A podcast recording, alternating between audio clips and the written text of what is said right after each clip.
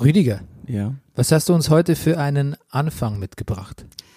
Du, heute ist und morgen, ich könnte einen Schwank nach dem anderen aus meinem Leben erzählen. Ja, ja, ich leg war, los. Ne, ich war Pilze suchen, Bernie. Ich habe gestern Körbe voll Pilze gesucht. Ich habe ich hab meiner Tochter, ich habe eine Fahrradlampe hinten ans Fahrrad gefummelt. Ich habe ein Kabel durch den Rahmen gezogen. Nur so Sachen. Also nur Super Daddington Stories. Das stimmt. Man, ja. Du schämst alle, die hier, die keine Oh Familien, nein. keine Kinder, okay. kein Pilz, nicht in die Okay. Natur gehen. Ja, das stimmt. You do them dirty. Ah, okay.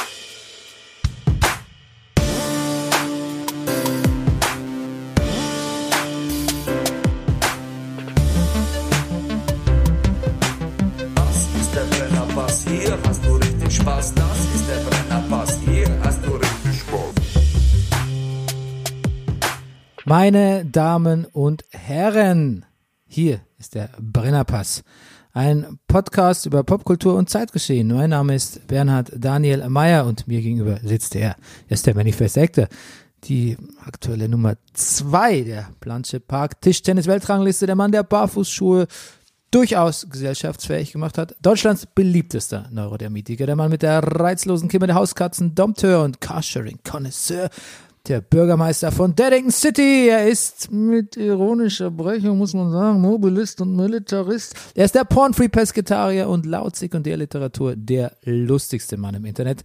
Er ist der Mann ohne Pflichtspieltore. Es ist ihr, unser beliebter Rüdiger Rudolf. Guten Morgen, lieber Bernie. Heute in Pink.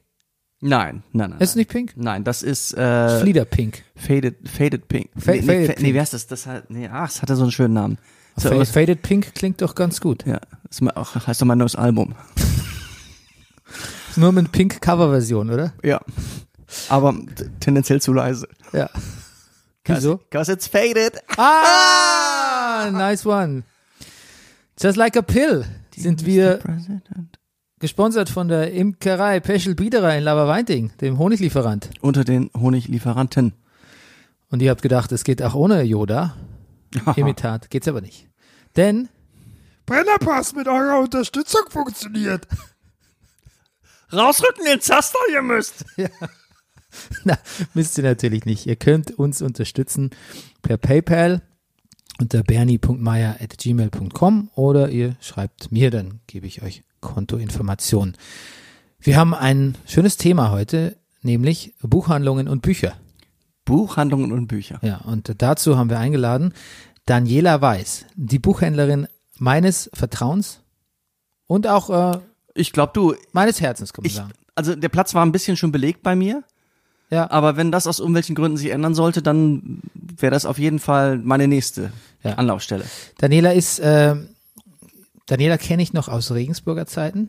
Ähm, hab sie quasi, aber sie ist mir wieder begegnet, als sie den Büchertisch bei einer Lesung, einer meiner Lesungen gemacht hat. Ähm, die äh, Debütlesung von Premiere, oder wie sagt man, Erstlesung, Premierenlesung? Primi- weiß ich- Buchpremiere, Buchpremiere. Buchpremiere, ja, das klingt von, vertraut. Von, von äh, Rosalie damals. Ro- Ich spreche es Englisch aus. Mhm. Äh, wussten viele nicht, dass man es Englisch ausspricht. Ne? Ja. Rosalie, wie der Bob Seger Song.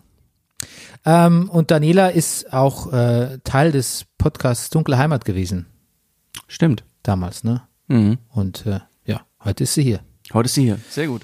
Und ähm, bevor wir aber dazu kommen, machen wir unseren allgemeinen Teil, ne? Ja. Wo wir uns Du, du sagst das so, Bernie. was wir erzählen, was so passiert ist in der Woche, Ja. wie es uns so geht, was wir hören, was wir gucken, was wir lesen. Nein, das wird Was lesen wir- machen wir später. Diesen machen wir noch.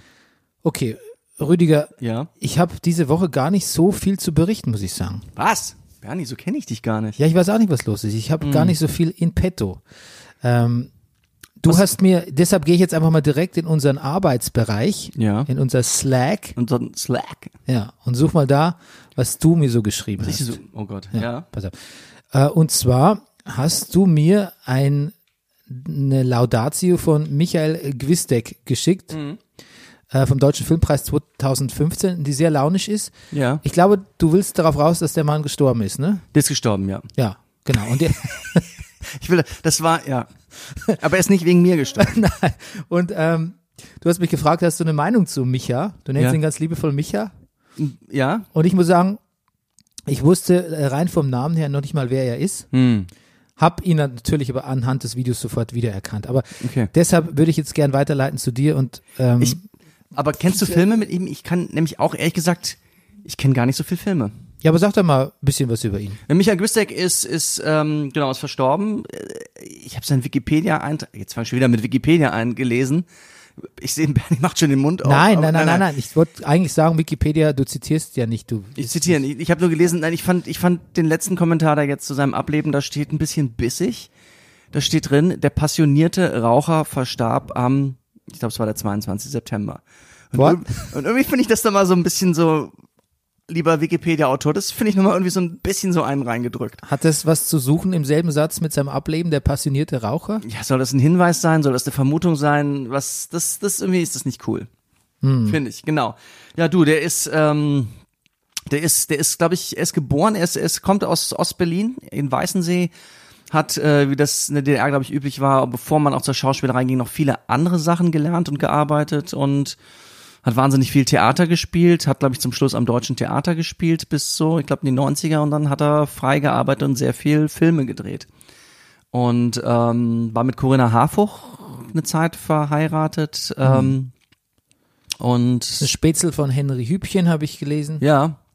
Und gehört zu diesen, weißt du, als ich nach Berlin gekommen bin in Ende der 90 es gab so, es gab so Theaterstars, die ich alle nicht kannte. Dazu gehört halt auch Henry Hübchen und Corinna Harfuch und Sophie Reuss und Bernhard Schütz und wie sie alle heißen, die man da entdeckt hatte und dachte, mein Gott, was sind das für großartige, großartige Leute, so, die ich alle nicht kannte und er gehört auch so, so dazu. Ja, und bei all meinem Skeptizismus gegenüber der deutschen Schauspielkunst, muss ich sagen, zählst du da auch lauter Leute auf dich, die mich auch beeindrucken. Ja.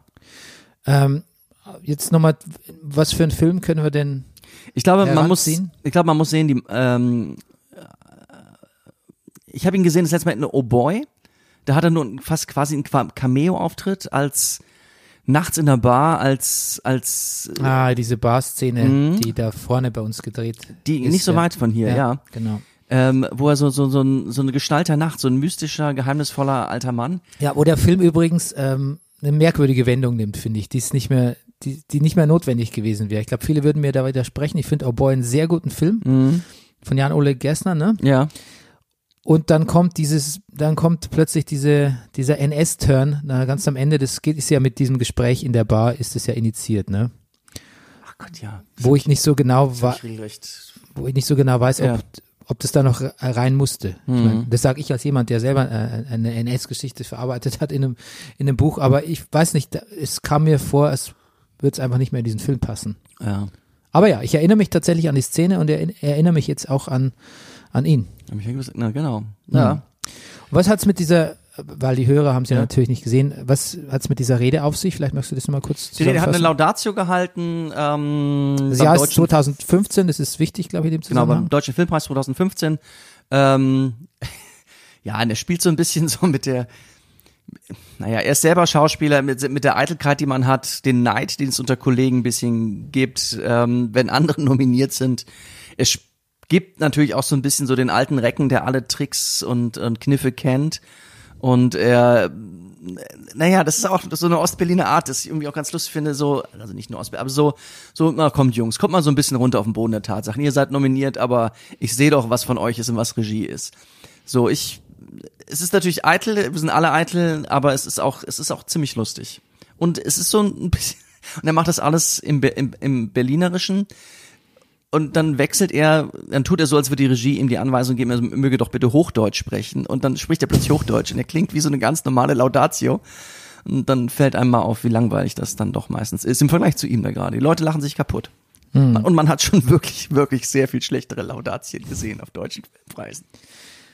Dann hast du mir noch geschickt ähm, Ja. eine, ein YouTube-Video, Ja, wo ähm, ähm, in der in der Daily Social Distancing Show, wie es Ja. ja mittlerweile heißt, von Trevor Noah, ja. wo er Michaela Cole ähm, interviewt. Genau. Und du hast gesagt, ich soll erst weiter gucken. Du, ja. Jetzt bin ich bei Folge 5, jetzt weiß ich nicht, bin ich, wäre ich schon bereit für dieses Interview? Nee, noch nicht. Pass auf. Und ich auch selber habe auch das Interview nur zum Teil gesehen, äh, weil die Folge 9 ist Entschuldigung, es geht um die Serie I, I May Destroy I May, You. Dest I May Destroy You. Ja. Die Folge habe ich mittlerweile gesehen, wo es auch darum geht, in dem Interview die beiden, genau, es geht schon um die Frage, worum geht's denn eigentlich in I May Destroy You? Und man könnte natürlich als erstes sagen, naja gut, es geht um um sexuellen Missbrauch. Sie spielt ja eine junge Frau, die, die so K.O.-Tropfen in, ins Getränk kriegt und missbraucht wird. Es geht aber auch, im Grunde genommen geht's um alles. Ja. Und dann sagt die, Stimmt. man, man sagt die Michael ja, das stimmt, es geht wirklich um alles, glaubt sie auch. Sie, sie naja, so lacht auch dabei, sagt es, was natürlich ein relativ schwerer Pitch ist, wenn du irgendwann, naja, Programmdirektoren oder Sendern gegenüber sitzt. So, es geht um alles, heben auch erstmal alle die Augenbrauen. Ja, aber es, es, es stimmt auch. Und, und genau, und es geht auch darum, dass in dieser berühmten Folge 9 auch diese junge Frau, die da spielt, auch ein Opfer ist, aber sie ist auch innerhalb dieser Serie ein Arschloch. Ich finde überhaupt ziemlich, das, äh, also was ich jetzt gesehen habe in den ersten fünf Folgen, das, das äh, variiert immer sehr schnell zwischen, zwischen ähm, jemand, dem Unrecht angetan wird, der das aber auch, Ja. der aber auch gut austeilt. irgendwie. Ja, volle Kanne. Ja. Und medial und im, im, im Vollkontakt. Ja. Ja. Und niemand ist so richtig, niemand ist so richtig sauber hinter den Ohren, ne? Wenn Nee. Man, das, das muss auch sagen, es ist ein bisschen unangenehm zu gucken manchmal. Absolut. Also und die Libido kommt allen in die Quere. Wow. Ja. Das sind sechs Szenen drin, wo ich wirklich denke so, boah, Mhm. ja, wahrscheinlich ist es so, aber oh, ich, ich weiß gar nicht, wie ich das sehen will. Mhm. Aber ja, so. Ja. Aber Ja. ja, ich finde auch das gut. Was ich eigentlich auch nicht sehen will, ist äh, noch mehr Donald Trump. Trotzdem interessiert mich die Mm. ähm, kommende, äh, wie sagt man, Debate, Ja. Presidential Debate, nennt man es, glaube ich.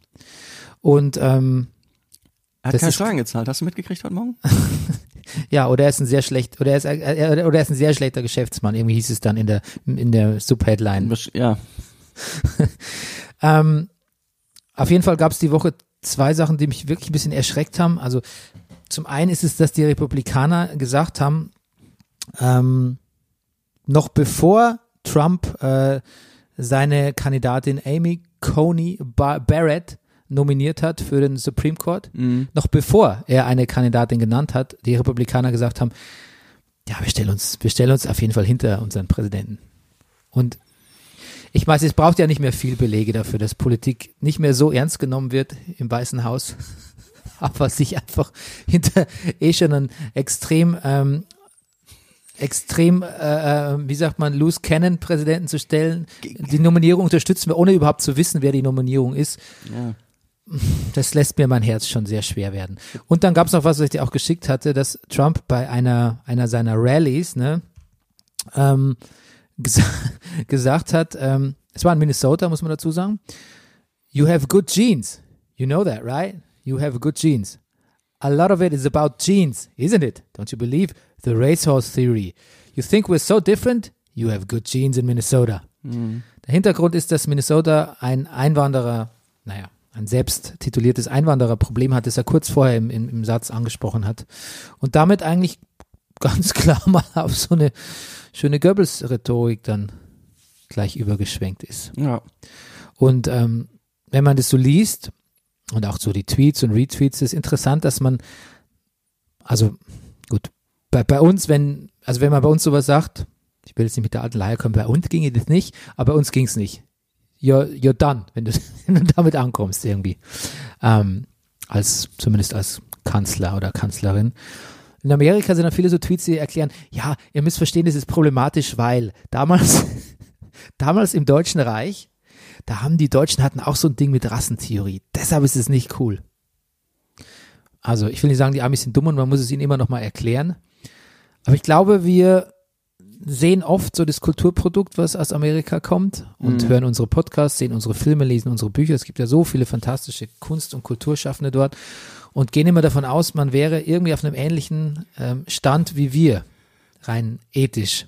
Und ich glaube, das ist mir schon früher aufgefallen, als ich die ersten paar Jahre, wo ich dahin gereist bin. Ich glaube, man kann das nicht, man, man zieht zu viele Parallelen zwischen unserer Gesellschaft. Nicht, ich will gar nicht sagen, dass unsere besser ist oder so, aber ich, man ist, das ist nicht dieselbe Art von Gesellschaft. Und ähm, ich glaube, wenn man hier so fassungslos immer die Hände über dem Kopf zusammenschlägt, wie können denn Leute den noch wählen und wie kann denn das sein und überhaupt? Und guck mal, wie blöd der aussieht. kann man so jemand wählen, der so blöd aussieht? Das macht so Spaß. Aber ich glaube tatsächlich, ähm, wir haben es da mit einer anderen, Achtung, Mentalität zu tun. Das ist mir da wieder bewusst geworden, wie sehr man auch nach diesem offensichtlich super rassistischen Quatsch auch noch wirklich erklären musste, warum das jetzt problematisch ist. Und warum dann aber immer noch ähm, Leute in Kommentaren schreiben, naja, komm, Entschuldigung, Ja. das, er meint's ja nicht so. Oder als er auch die Woche gesagt hat, ähm, ja, wird er keine, es wird keine friedliche Machtübernahme geben oder Machtübergabe geben und so.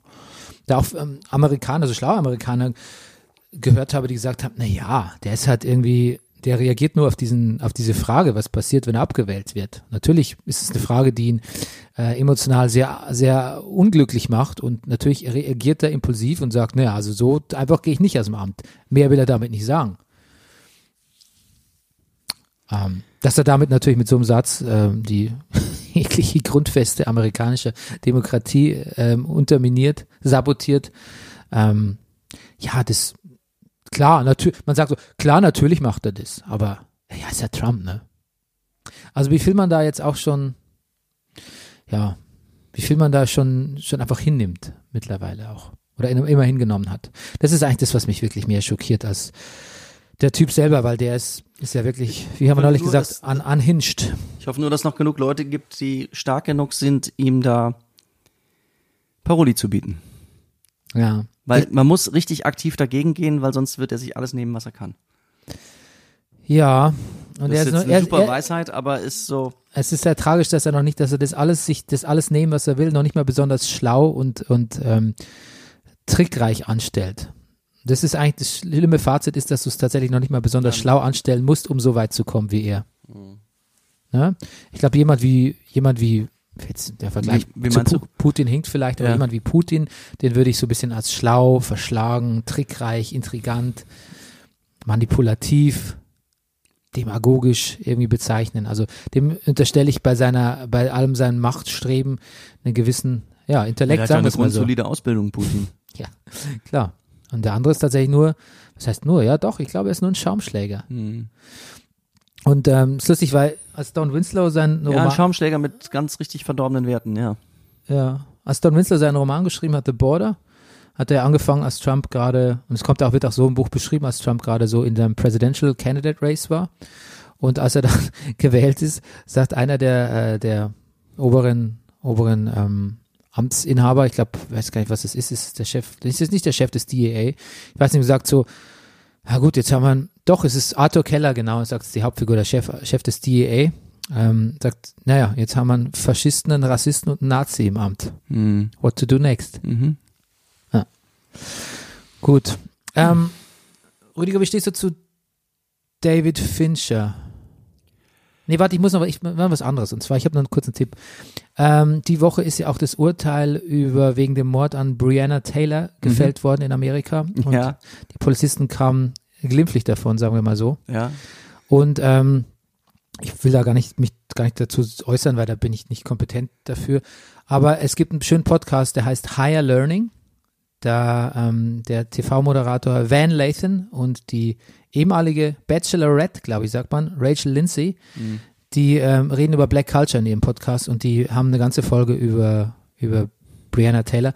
Und das ist tatsächlich das ist ein bisschen polemisch, aber es ist, ist sehr hörenswert und es ist ein ganz er sagt so, Van Lathan sagt so, naja, viele sagen, White Supremacy ist so der, der dunkle Teil Amerikas, dark part of America. Und er sagt so, also quasi so die Nacht, ne, die dieses Land stellenweise umhüllt und sagt, das ist Quatsch. White Supremacy ist die, ist die strahlende Sonne, unter der sich die meisten Leute dieses Landes einfach schön wärmen. Und ähm, es ist, es Im ist, Sinne von, es ist so es ist offen. the most obvious fucking thing Ja. on earth. ja. Das, was du am deutlichsten siehst. Und es ist eben gar kein dunkler Part, ist, der hin und wieder und hervortritt. das kann man ja genauso auf das, was wir gerade über Trump gesagt haben. So, es passiert alles in the plain open eigentlich. Ja, So. genau. Ist auch jetzt, dass er, gut, jetzt gibt's anscheinend Dokumente, jetzt kann man es versuchen irgendwie zu beweisen, ähm, dass, dass er, dass er nie Steuern gezahlt hat und dass er das alles so hinbiegt und so, aber ähm, es also gewusst hat, dass, ja, wir wissen alles, alles passiert. Die großen, schlimmen Dinge passieren oft in the plain open, im, im, völlig unter den Augen der Öffentlichkeit. Ja, ich finde, Verschwörungstheorien machen weniger Sinn denn je, seit, seit Trump im Amt ist. Absolut. Deshalb, ich, deshalb wirklich, ich glaube, das, das ist wirklich eigentlich, weil ich ganz allgemein so an, an Verschwörungstheorien, ich glaube, ich glaube, die schlimmen Sachen passieren immer völlig offensichtlich. Ja. Ich lese gerade ein Buch, das heißt äh, Fake Facts. Ja. Ähm, Ich sehe es da hinten stehen. ja, Ich sehe schon, wir sind in Pierre, Vorbereitung. La Pierre Lamberti und Katara Katharina Notschun haben es geschrieben. Ja. Es geht tatsächlich um die Psychologie von ähm, Verschwörungsideologien. Cool. Und, ähm, von QAnon bis Corona, aber bis auch klassische Sachen. Und es ist, ein, ist ein gut geschriebenes Buch. Also gerade psychologisch wird mir das alles sehr gut aufbereitet. Und Okay. so, so, dass ich es auch verstehe. Sehr gut. Tatsächlich. Ähm, Nicht unwichtig. ich habe, ähm, ich glaube, wir, wir warten noch mit. Ich habe was zu David. Ich wollte was zu David Fincher fragen, Ja. weil ich gerade so David Fincher Wochen auf TheRinger.com sind. Okay. Und ich habe ähm, David Fincher Filme gesehen, aber Daniela ist ein großer Filmbuff. Ah. Da warten wir einfach, bis Daniela da ist. Okay. Ich habe noch einen musikalischen Tipp Mhm. für, für unsere Hörer und Hörerinnen. Sag mal. HörerInnen. Ähm, kennst du jemanden, neben- der namens Betterov oder Better, Better, ja, Betterov, glaube ich. Better off im so Ich denke, als osteuropäischer ich denke, Name oder denke, I'm thanks, I'm better off. Nee, ich denke als osteuropäischer Name. Na, ich glaube, ich glaube nicht. Ist ein junger Mann, Mitte 20, macht Musik, die klingt so zwischen Joy Division und ähm, Interpol, also so Ja. Post, Post-Rock sagt man ja gerne mal. Und ähm, der macht deutsche Texte, hat ähm, ein wahnsinnig gutes Lied, das heißt Viertel nach irgendwas. Das gefällt mir jetzt schon, ja. Das ist richtig gut. Das, das ist Okay. also ähm, ich hatte gestern äh, ein kurzes Gespräch, wo ähm, mein äh, renitenter äh, Junior mir gesagt hat, er findet deutsche Texte eigentlich trashig. Ja. Und dann habe ich versucht, ich muss ihm irgendwas gegenhalten, weil ich das kann ich so, ich bin ja auch nicht der größte Fan von deutschsprachiger Musik, aber es liegt jetzt nicht an der Sprache, sondern glaube ich einfach, dass vielleicht versteht man zu viel, vielleicht texten die Leute nicht ausreichend genug, vielleicht gibt es zu viel melancholischen Deutschpop, der mir auf die Nerven geht. Aber ich wollte ihm was dagegenhalten, was mir wirklich gut gefällt vom Text und dann habe ich ihm dieses Lied vorgespielt und ähm, nicht, dass ihn das jetzt so beeindruckt hätte, aber mir gefällt es ganz gut. Ähm, ich glaube, der, ich glaube, der Refrain geht, ähm, warte mal, ich gucke das nochmal nach, damit ich nichts äh, falsch sage. Der Refrain geht, ähm, doch es ist alles zu spät. Ich bin die pure Langeweile. Das einzige, äh, was, äh, jetzt habe ich vergessen, ist, ich ertrag mich so schlecht alleine. Warte, ich, ich, ich ruf's auf, weil das Na, ist jetzt Quatsch. das auch. Ja, pass auf. Aber es klingt gut. Genau. Also, an mir geht alles vorbei. Ich bin die pure Langeweile. Das Einzige, was ich weiß, ich ertrag mich nicht alleine. Ja, das stimmte doch. Oder? Ja. Bei mir. Ja? Für mich selber. Nein. Das, das, was du eben gesagt hast, wo du nicht sicher bist, ob es stimmt, jetzt hast du es vorgelesen, ich Ach so, glaube, ach es so, war ach so, identisch. ach so, ja. also, äh, also den Schluss auf mich habe ich noch gar nicht gezogen, ob das so. jetzt auf mich so nee, das, zutrifft. das hatte ich auch noch ist- nicht dran ja. gedacht. Und die nächste Strophe ist, ein warmer Wind weht, legt sich warm auf deine Stirn, ein warmer Wind weht, kommt nachts durch dein Fenster herein und irgendwie würde ich das gerne sein. Hm. Doch es ist alles vorbei, ich bin die pure Langeweile, das Einzige, was ich weiß, ich ertrag mich nicht alleine. Das finde ich wahnsinnig, das finde ich wahnsinnig gut. Das ist doch eigentlich eine gute Überleitung auf den Gast, Ja, weil wir uns ja nicht alleine weil man sich allein ertragen. ertragen. Okay. Und jetzt ist sie bei uns. Daniela Weiß von der Buchhandlung Montag und nicht Daniela Montag, wie Rüdiger früher, Ja, ich- früher mal annahm. Ich war mir, ich, die Buchhandlung heißt Montag, genau, also ich, du, ja, ja. Ich habe gedacht, du heißt so. Ja, ist aber nicht dann, schlimm. wenn das nicht stimmt, dann habe ich den zweiten Tipp, warum deine Buchhandlung Montag heißt. Ja, oh, jetzt bin ich gespannt. Ihr habt Montagsruhetag. Auch, aber das haben wir jetzt neuerdings erst. Vorher hatten wir offen am Montag. Also, Hallo Daniela übrigens. hallo Bernie, hallo Rüdiger. Hallo Schön, Daniela. dass ich da sein darf. Schön, dass du da bist. So, was ist denn dann der wahre Grund, warum die Buchhandlung Montag heißt? Na, das ist ein literarischer Grund. Äh, Die Grundlage geht auf ein Buch zurück. Ähm, wollt ihr noch raten oder soll ich es gleich verraten? Warte mal, Mon Ich weiß es ja, ich, ich, darf weiß, ja nicht ich raten. weiß es, das Sams. Ach, knapp daneben. Klaus, aber Klaus wirklich, but no cigar. aber nur ganz knapp. knapp. Nee, ähm, Bradbury. Ah, ähm, Fahrenheit 451, ein relativ bekannter Roman von äh, Ray Bradbury und ähm, die Filmgalerie 451 gibt es Ja. ja. schon, deswegen war die Überlegung, Buchgalerie 451 sich zu nennen, ein bisschen lame. Wir wollten jetzt auch nicht unbedingt immer, ah, nee, kann man bei euch auch äh, Videos ausleihen. Ähm, dann dachten wir aber, weil das Buch uns beide total gepackt hatte und für uns total wichtig war, hm, was können wir denn daraus irgendwie noch rausziehen? Und ähm, naja, der Hauptprotagonist heißt Guy Montag. Sehr und gut. deswegen nicht Guy, sondern Montag. Montag. Hm. Bevor wir zum äh, Thema Büchern Bücher und deiner Buchhandlung kommen. Ähm, wir waren noch so im Gespräch, weil ähm, ich hatte diese Woche eine Menge Artikel zu der, über David Fincher gelesen und auch zwei Filme von ihm retrospektiv geschaut. Ähm, was ist so dein, wie stehst du zu David Fincher? mal gut, mal, mal nicht so gut. Also der hat ein paar gute Sachen gemacht, aber ich finde jetzt nicht durchgehend alles von Okay. ihm Ich, packend. ich nenne dir mal ein paar Sachen. Mach mal. Fight Club? Ja, der ist toll. Ja? Ja. Da hat diese Woche Bin ich jemand, auch reingefallen, muss ich sagen. Da hat diese Woche jemand geschrieben, das ist kein Film, das ist eigentlich nur eine Polemik. Mhm. Ähm, Gone Girl? Mm, Zwiegespalten. Ja? Ja. Ich habe ihn die Woche nochmal gesehen. Rüdiger, hast du Gone Girl gesehen? Leider nicht. Ich habe ihn die Woche nochmal gesehen. und Es ist eigentlich schon echt, ein, es ist ein irrer Film. Also erstens mal, wenn man den Film, wenn man den Film liest, auch als Kommentar auf, wie die Medien mit Ben Affleck umgehen und, und vice versa. Es ist irgendwie, es ist lustig, es ist irgendwie wie ein, ist ein bisschen Ben Affleck Bi Biopic. Und der hat ja so viel, der stopft so viel Weisheiten über, über, über amerikanische Gesellschaft, über, über die Ehe und sonst irgendwie, dass ich gar nicht weiß, ob mir das am Ende vielleicht ein bisschen zu viel alles ist, aber es ist trotzdem ein, ist ein irrer Film. Es ist eigentlich schon sehr, sehr, sehr kurzweilig.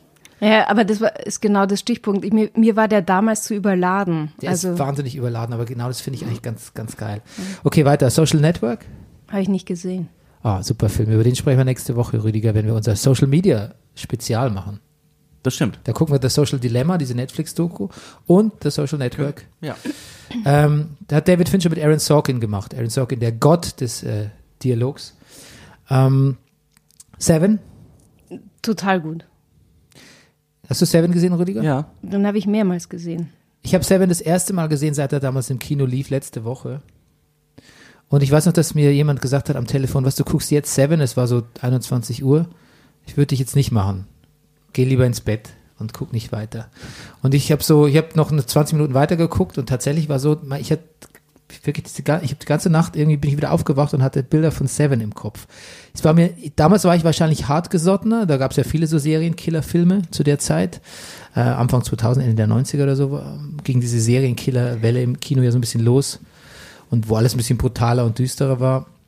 Aber ich hatte nicht in Erinnerung, dass der dermaßen trostlos ist, der Film. Na, der ist, Der dermaßen nihilistisch und trostlos Ja. und finster und furchtbar und na, der ist vor allem unangenehm. Also der ist für einen selber unangenehm. unangenehm, den weiterzugucken. Und ich glaube, das ist der Punkt, warum man dann nicht mehr hinschauen möchte, weil man selber, man will es nicht sehen, man fühlt sich aber selber auch so angesprochen die ganze Zeit. Aber ist das nicht toll, wie auch im Nachhinein, wie gut der Film besetzt ist mit Kevin Spacey? ja, absolut. Das, das worüber wir eben geredet haben, das, das passiert immer in, der, in the plain open. Ja. okay, Ein gut. bisschen, na gut. Der, der Schritt vor. Weit hergeholt. Aber Damals dachte ich, war mir der Film zu, Achtung, effekthascherisch. Weiß nicht, ob man das Wort noch sagt. das, ich dachte so, ich glaube, das alles Wort ist sagt so, man noch im Zusammenhang mit David Fincher. ja, so stylisch, äh, so Musi Musikvideo.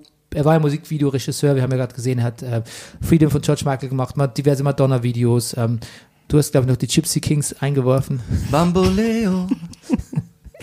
Ähm, Paula Abdul Straight Up, eins der, Mm. eins meiner, meiner Lieblingsmusikvideos.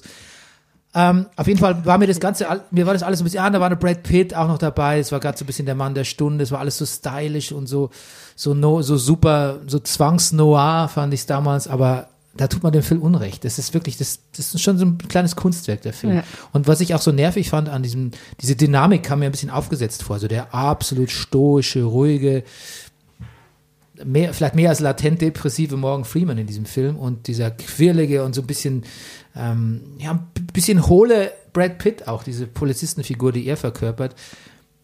Das Ja. hab, da habe ich zu sehr die Schauspieler gesehen und zu wenig die Rollen. Wenn ich das jetzt nochmal sehe, muss ich sagen, das ist absolut fantastisch, die Dynamik der beiden. Das ist wirklich richtig, richtig gut, wie die das spielen. Auch Brad Pitt, der so ständig so nervös ist und immer das Richtige machen will, aber auch so ein bisschen so ein Illiterat ist. Ähm, es, Dings, es gibt so eine wahnsinnig tolle Szene, die, glaube ich, echt nur jemand wie Fincher macht. In jedem anderen Film total banal. Morgan Freeman geht in die Bibliothek und sucht sich gewisse Bücher raus, so von, von Dante, äh, Dantes Inferno bis ähm, ähm, Paradise Lost, den ganzen Kram halt, ne? den ganzen, ganzen Gothic-Zeugs. Und Fincher unterlegt es mit Musik. Es ist irgendeine Bachfuge, glaube ich, wenn ich mich richtig erinnere. Und das, das ist fast eine, das ist eine mit der besten Szenen dieses dieses Buch, äh, dieses Films, obwohl er nichts anderes macht, als in der Bibliothek nach etwas zu suchen, aber begleitet von dieser klassischen Musik. Es ist so toll.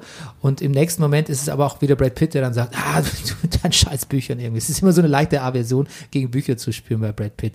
Also, was ich sagen will, das ist einfach tatsächlich, der ist wahnsinnig gut austariert, der hat einen super Rhythmus, der hat eine tolle Ästhetik. Ich habe diesen Film echt schwer unterschätzt. Ich hätte den nicht und, unter wirklich tollen Film eingeordnet, aber ich musste das jetzt nach meinem Rewatch nochmal anders, anders beurteilen. Und ähm, was ich nie wieder gesehen habe nach dem Kinostart damals ist Fight Club tatsächlich. Da würde ich mich mal interessieren, wie der jetzt so, wie der jetzt so wirkt. Auch so, die Zeiten haben sich ein bisschen geändert. Ich gucke mir ab und zu auf YouTube an das Training, das, ähm, den Trainingsplan von Brad Pitt, äh, um sich vorzubereiten auf Fight Club.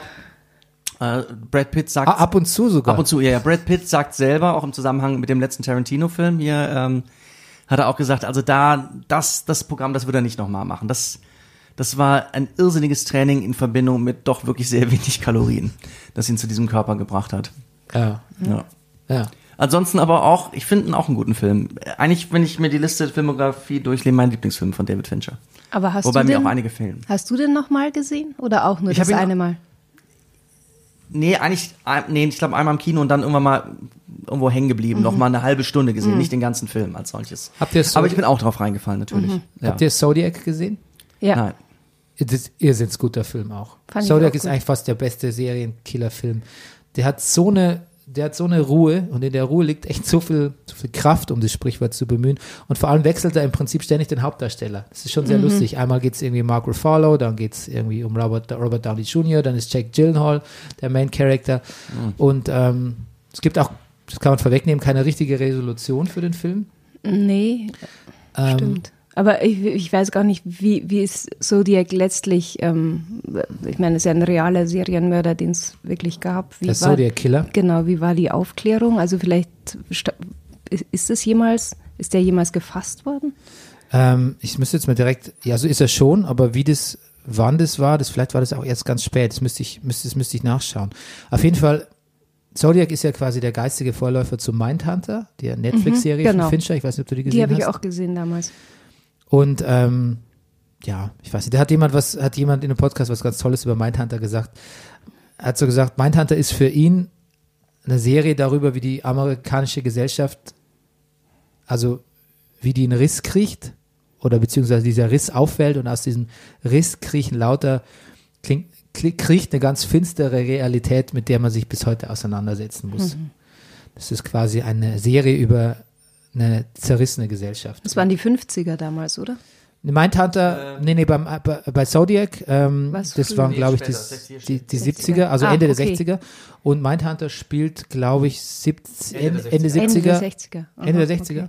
Ende der 60er ist so- Zodiac. Ja, ja, nee, wir meint, sind schon bei Mindhunter, weil es darum geht, dass das FBI das Profiling quasi Ach, eingeführt stimmt, hat. Ja. genau. Das ich lese gerade, äh, der ähm, Serienkiller ist, man hatte jemanden identifiziert, bevor es aber zur ersten Anhörung kam, ist der an einem Herzinfarkt gestorben. Ähm, es war aber so, sobald er tot war, hat, ich kenne den Fall nicht, hat Graysmith, nebenan ein Betroffener, nie wieder anonyme Anrufe bekommen. Ah, also okay. es liegt nahe, dass es wirklich war. Okay. Ähm, also meine drei Lieblings-Fincher-Filme sind tatsächlich Gone Girl, Social Network und Zodiac. Die hast du alle drei nicht gesehen, oder? Nein, muss passen.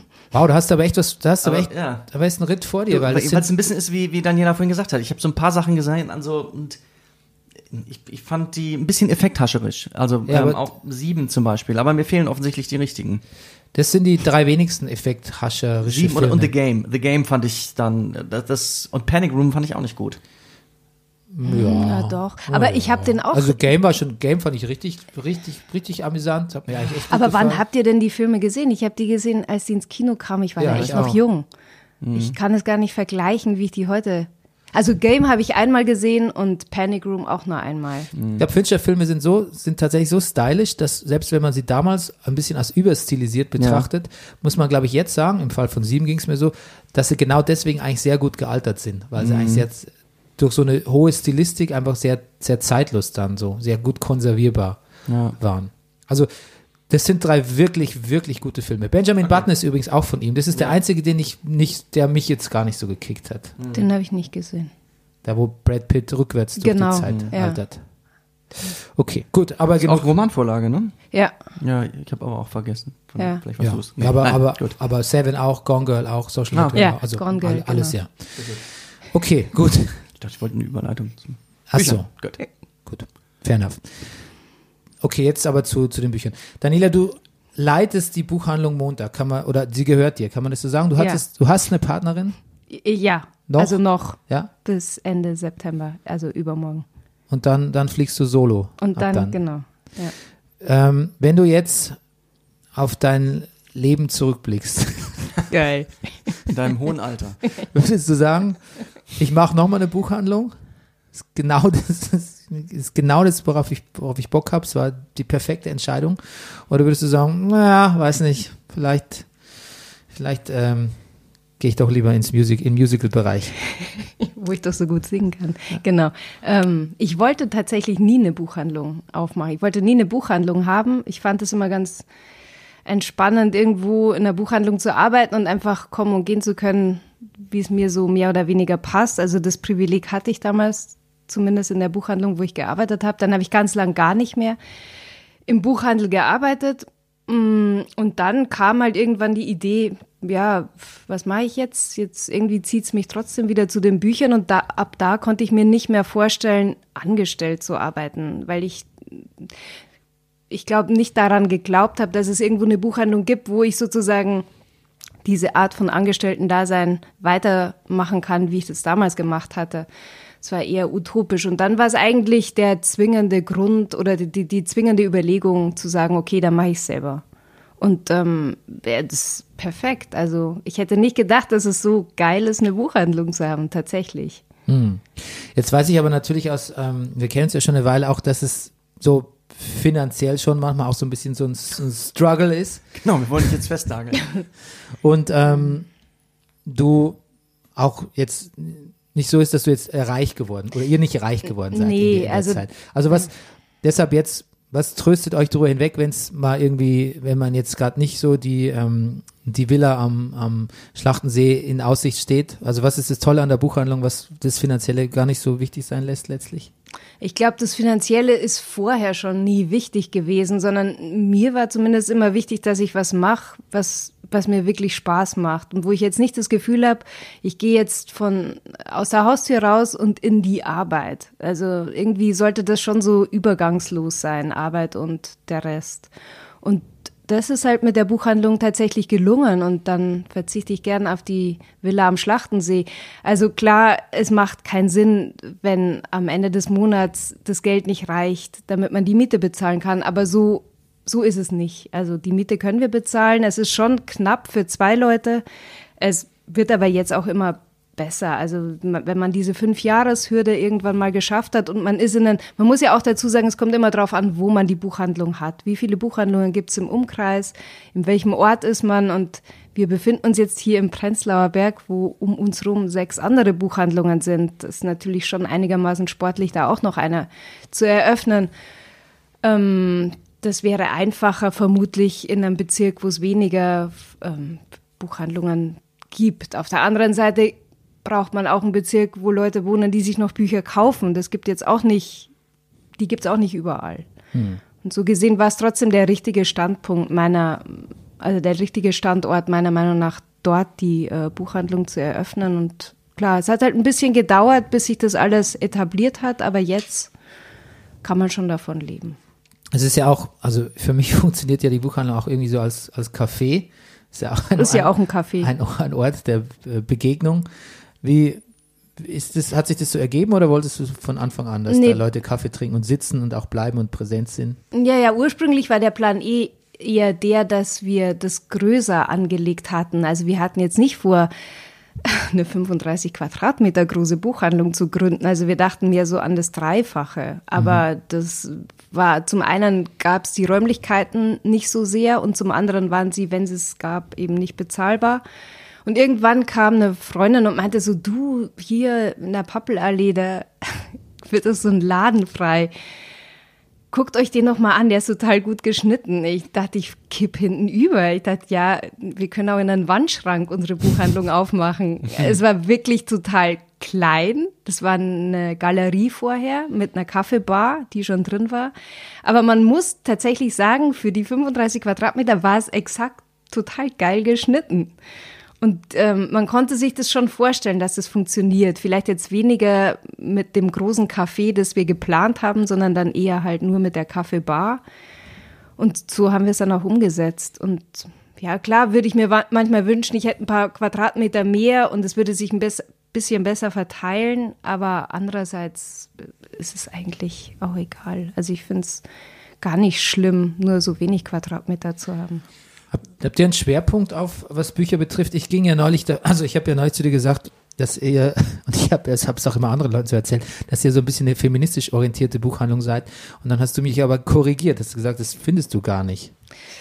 ich will mich gar nicht so kategorisieren, ehrlich gesagt. Also ich, ich richte mich da eher danach, nach was mir gerade so ist, was mich interessiert. Und wenn ich jetzt zum einen mehr weibliche Au- Autoren oder ja, also vom Schwerpunkt her interessiert mich halt dann mal ein feministisches Thema. Also ich würde schon sagen, tatsächlich wir lesen sehr viel mehr Autorinnen, als wir Autoren lesen. Das hat sich aber so ergeben. Das ist jetzt nicht irgendwie pathologisch vorgegeben, dürfen wir nicht lesen, ist ja ein Mann. Also das ist es gar nicht. Das hat sich auch entwickelt. Also ursprünglich war der Schwerpunkt mal eher auf der skandinavischen Literatur geplant. Und da sind wir aber dann dachten auch, wir könnten originalsprachliche Titel verkaufen, aber das hat sich alles als einigermaßen schwierig erwiesen und dann ich glaube, so eine Buchhandlung entwickelt sich auch und man selber entwickelt sich ja auch, je nachdem, man muss es ja selber erst auch rausfinden. Das heißt, so eine Auslage in deinen 35 Quadratmeter spiegelt auch immer sozusagen gerade euren Stand wieder. Absolut. Also ich würde auch sagen, dass 80 Prozent der Bücher, die wir verkaufen, die kennen wir, haben wir selber gelesen oder haben die an unser Sortiment angepasst, das wir gelesen haben. Geil. Jetzt stelle ich mir das immer schon sehr, sehr komplex vor, ich bin jemand, der nicht wirklich so wahnsinnig schnell liest oder nicht so viel liest, bin schnell irgendwie über, überfordert, glaube ich, mit mehreren Büchern gleichzeitig, vor allem dann bleiben alle liegen. Du hast ja wirklich, du bestellst Bücher, die kommen ja auch, hast mir neulich erzählt, wöchentlich oder zweiwöchentlich bekommst du neue Bücherlieferung und so. Und dann bist du ja schon, hast du ja selbst gesagt, du willst ja schon vieles auch lesen, um es auch empfehlen zu können und so. Du müsstest ja eigentlich laut meiner Rechnung die ganze Zeit nur am Lesen sein. Nee, bin ich nicht. Also ich lese schon täglich, aber man kann, also ich, bin ja auch in der Buchhandlung und wenn Bücher kommen, also im Grunde kommen im, äh, im Grunde kommen jeden Tag neue Bücher. Also ich kann ja auch Bücher für Kunden zum nächsten Tag bestellen und die Bücher, die ich für Sortiment bestelle, bestelle ich meistens über einen Verlag. Das dauert dann ein bisschen länger. Aber mich interessieren ja auch die Sachen, oder zum Teil interessieren mich ja auch Sachen, was Kunden bestellen, dann lese ich da auch mal quer oder ich informiere mich ja unterschiedlich. Das bedeutet ja deswegen nicht, dass ich ein Buch von vorne bis hinten durchlesen muss, um sozusagen über das Buch Bescheid zu wissen. Es gibt ja unterschiedliche Möglichkeiten zu lesen. Ja. ja. Also ich lese jetzt nicht, also ich bin, ich laufe jetzt nicht die ganze Zeit mit einem Buch vor der Nase rum. Und wie ist das eigentlich so in eurem Sortiment? Ist jetzt zum Beispiel jetzt auch nicht wichtig.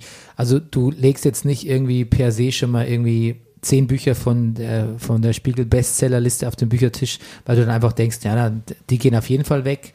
Das, Nee, ich muss ja gestehen, ich habe ja eher eine Aversion gegen die Spiegel-Bestseller. darauf wollte ich raus. Ja, genau. Ich weiß auch gar nicht, wieso. Mich regt schon der Aufkleber auf. Den, Das hat mir neulich auch jemand aus der, aus der, aus der ähm, Buchhandlung hier ums Eck, habe ich das auch gehört. Da habe ich auch gesagt, habe ich auch so als Hinweis, ja, das ist ein Buch, das was ich da bräuchte, ich brauchte ich für die Arbeit, das ist auch auf der Spiegel Bestsellerliste und da kam auch sofort so, ja, also das heißt jetzt, es ist kein Kriterium dafür, dass ich jetzt auch sagen würde, das bestelle ich nicht, weil es auf der Spiegel Bestseller. Das ist total Quatsch. Es ist nur dieses überbewertete. Ich, ich erwische mich auch dabei, Bücher kommen, es ist dieser Aufkleber und ich stehe beim Aufpacken da und merke schon, wie ich diesen Aufkleber runterfriemel. Und auf andere Bücher drauf machst. Habe ich, Hab auch, schon gemacht. ich auch. Ja, habe ich tatsächlich auf meins auch schon. hoffentlich. Auf da, ehrlich gesagt gar nicht auf deinen. Oh, wirklich? Nur zum Spaß. Oh, Ja, das war nur ja. Oh, schön, ja, toll. Ja. Weil Ja. sonst würde ich auch nie zu dem Aufkleber kommen. Ja. Ja. Also ich habe von Kunden gehört, die wirklich automatisch auf Bücher greifen, wo äh, Spiegel Bestseller oder Bestseller drauf, naja, eigentlich Spiegel Bestseller Liste, weil sie der Meinung sind, wenn es da drauf steht, dann muss es ja gut Das sein. muss ja gut sein. Genau. Ja. Genau wie die Charts. Ja, die Popcharts. genau. Genau. Thilo Sarrazin würde dem zustimmen. Absolut. Ja. Und sag mal, ist es denn so, würdest du sagen, dass diese Spiegel-Bestseller Kategorisierung kann man, man könnte ja einerseits sagen, naja, das hilft ja generell Bücher mehr zu verkaufen oder dass überhaupt Leute mehr Bücher lesen. Oder würdest du sagen, findest du eher negativ, weil einfach die wichtigen oder andere wichtige Bücher dadurch zugedeckt werden oder in den Hintergrund geraten? Weiß ich nicht. Wahrscheinlich müsste ich das so sehen, aber so weit gehe ich gar nicht. Es interessiert mich zu wenig. Okay. Und ähm, Sehr gut. Wie siehst du denn, oder beziehungsweise jetzt, man liest ja viel oder hört viel, ähm, bin ja auch in der Literaturbranche am Rande tätig, jetzt mit Corona. Da Deine gibt's ja dann Bücher Leute, haben wir übrigens auch da. Meine Bernie. Bücher. So viel zum Autor und Autorinnen. es darf auch Autoren geben, Mhm. wenn sie Bernie Ja. Meyer heißen. Ähm, genau, wo war ich? Achso, genau. Corona. Corona, genau. Ja, manche sagen so, ja, der, Buchhandel braucht sich nicht aufregen, jetzt können doch alle noch viel mehr Bücher lesen in den Lockdowns und so bla bla. Andere sagen, ja, aber es ist schwierig für Buchhandlungen und so. Also ich habe auch schon so Klagen gehört von größeren ähm, Buchhandlungen und auch Verlagen und so. Du hast mir wiederum gesagt, ähm, weiß nicht, also bei uns, uns hat das Corona jetzt nicht geschadet. Also wie ist denn dein Eindruck erstmal, was deine eigene Buchhandlung betrifft, was diesen, diese, ja, diese Lockdown-Phase kann man es ja nicht nennen, aber diese, diese Monate, wo man denkt, die Leute müssten eigentlich mehr lesen. Was ist dein Eindruck von deinem eigenen Laden und was weißt du so über Kollegen oder größere Buchhandlungen? Ich glaube, es war wirklich ganz unterschiedlich und Berlin hatte ja auch die Ausnahmestellung, dass die Buchhandlungen rein theoretisch während der Lockdown-Phase offen bleiben durften. Das war in allen anderen Bundesländern, ich glaube außer Brandenburg noch, ähm, nicht erlaubt. Und ähm, ich, ich glaube wirklich große Einbußen erlitten haben so Buchhandlungen wie Hugendubel und Thalia, weil die einfach diese ganzen Hygienekonzepte nicht erfüllen konnten. Mit, also die waren auch schlichtweg überfordert mit, ähm, wer darf jetzt im Laden sein, wie viele und wie machen wir das mit den Kunden. Und das hätte sich für diese großen Buchhandlungen gar nicht gelohnt, dann ähm, überhaupt zu öffnen in der Zeit. Deswegen hatten die zu. Jetzt kann ich jetzt nicht genau beurteilen, wie, wie hoch der Online-Bestellsatz bei so Buchhandlungen wie Hugendubel, Dussmann oder äh, Thalia ist, ob der eher geringer ist, weil die Leute dann tatsächlich eher bei Amazon bestellen, wobei Amazon hatte sich ja in der Zeit selber rausgekickt, indem sie Bücher gar nicht geliefert haben. Also sie haben Bücher geliefert, aber in einer Lieferzeit von vier Wochen. Das heißt, die Leute, die so. online bestellt haben oder online bestellen wollten, mussten ja sowieso auf andere Plattformen greifen. Und da hatte ich den Eindruck, dass, äh, dass schon die, der Großteil der Bevölkerung sich Gedanken gemacht hat, okay, jetzt muss ich online bestellen, bei Amazon kann ich nicht, wen unterstütze ich? Und ich glaube, das ist schon viel den kleineren und mittelständischen Buchhandlungen zugute gekommen. Und ihr habt auch einen Lieferservice gemacht, ne? Wir haben auch einen Lieferservice gemacht und wir hatten bis dato praktisch äh, null Online-Bestellungen, vielleicht mal vier im Monat. Wir hatten dann vier am Tag. Und du hast selbst ausgeliefert auch, ne? Ja, ja, wir Mit- sind mit mit, Fahrrad? Den, ja, weil Oh die, po äh, ich meine, die Post war echt nicht hilfreich. Also wir hatten wirklich richtig Pech. Unsere Sachen, die wir mit der Post verschickt haben, sind entweder gar nicht angekommen oder wieder zurückgekommen oder haben halt irgendwie vier Wochen gebraucht. Und zumindest die Sachen, die wir in Berlin, die in Berlin bestellt wurden, die haben wir weitestgehend mit dem Fahrrad ausgeliefert. Das habe ich aber von anderen Buchhandlungen auch gehört. Also das hat uns tatsächlich schon irgendwie noch mal mehr Kunden gebracht, die wir vorher nicht kannten. Also bei uns haben Leute bestellt, habe ich noch nie gehört vorher. Und zum Teil, also jetzt nicht zum Großteil, aber zu einem kleinen Teil sind uns die auch geblieben jetzt danach. Wie, wie würdest du das Verhältnis so von, von Stammkunden und äh, so, wie sagt man, Laufpublikum beschreiben? Also, ja, ist mehr, also es, Stammkundschaft ist ähm, deutlich höher als Laufkundschaft. Es führt aber auch dazu, dass, ähm, wenn ich jetzt zu dir ins ähm, Café, hätte ich fast gesagt, gehe, in die Buchhandlung gehe und dann sehe ich da mal Leute, die sind da drin und die gehen dann wieder und dann erzählst du mir Anekdoten über die und dann denke ich mir so, wow, was die für Leute kennenlernen, was, was, was, was da passiert, was für ein diverses Ensemble von Buchkäufern sich Ja. da einfindet. Das ist also von natürlich selber Autoren, die gucken, ob ihre Bücher, ob ihre Bücher da stehen. Ähm, aber auch irgendwie wirklich sehr reiche Leute, dann aber auch irgendwie ja, Jugendliche, Leute, die nur Postkarten suchen, Touristen, alles mögliche, die, die ganzen Stammkunden, Künstler, Musiker etc., was da zusammenkommt, es ist eigentlich wie das, was mir manchmal in so, so Kneipen oder so, so Wirtshäusern fehlt, nämlich, dass es so ein, so ein Du weißt generationenübergreifendes Get, Get Together ist. Ich finde es wirklich sehr, also ich könnte da theoretisch auch ähm, nur sitzen und gucken ein paar Stunden irgendwie. Ja, ich auch. Ja, Du weißt bei Stammkunden, wenn sie reinkommen, ja unter Umständen auch schon, was sie in letzter Zeit so gelesen haben. Ja. Ja, ja, oder ich, äh, ich durchforste praktisch manchmal auch ähm, Vorschauen mit dem Hintergedanken, an bestimmte Leute zu denken. Ja. Bücher, Ach, die das ich vielleicht. doch der Frau sowieso gefallen. Genau, ich ja. würde es vielleicht nicht bestellen, aber ich denke mir, aber dem könnte es vielleicht gefallen. Ja. Und dann mehr vermerke ich mir das und wenn der nächstes Mal kommt, dann sage ich, du, ich habe da was gelesen, interessiert dich das? Toll. Jetzt ist es ja auch so, dass ähm, es in der, gerade in der Buchbranche auch in den letzten Jahren immer wieder, ähm, naja, ich sag nicht, die Skandale gab, aber halt einfach so ein bisschen, ähm, natürlich war auch Platz für, für rechte Literatur und für Cancel Culture und diese ganze Diskussion, die wir halt gesellschaftlich führen, hat sich auch in Buchhandlungen wieder gespiegelt. Da gab es ja zum einen auch das, dass ähm, Margarete Stukowski mal gesagt hat, da mag sie nicht lesen in dieser einen Buchhandlung, weil da war, ich weiß gar nicht mehr, was da war, da war schon jemand anderes eingeladen, die sie nicht gut fand. Oder die hatten die, die hatten eine Büch ein Sortiment von rechter, rechtsideologisch angehauchten Büchern irgendwie.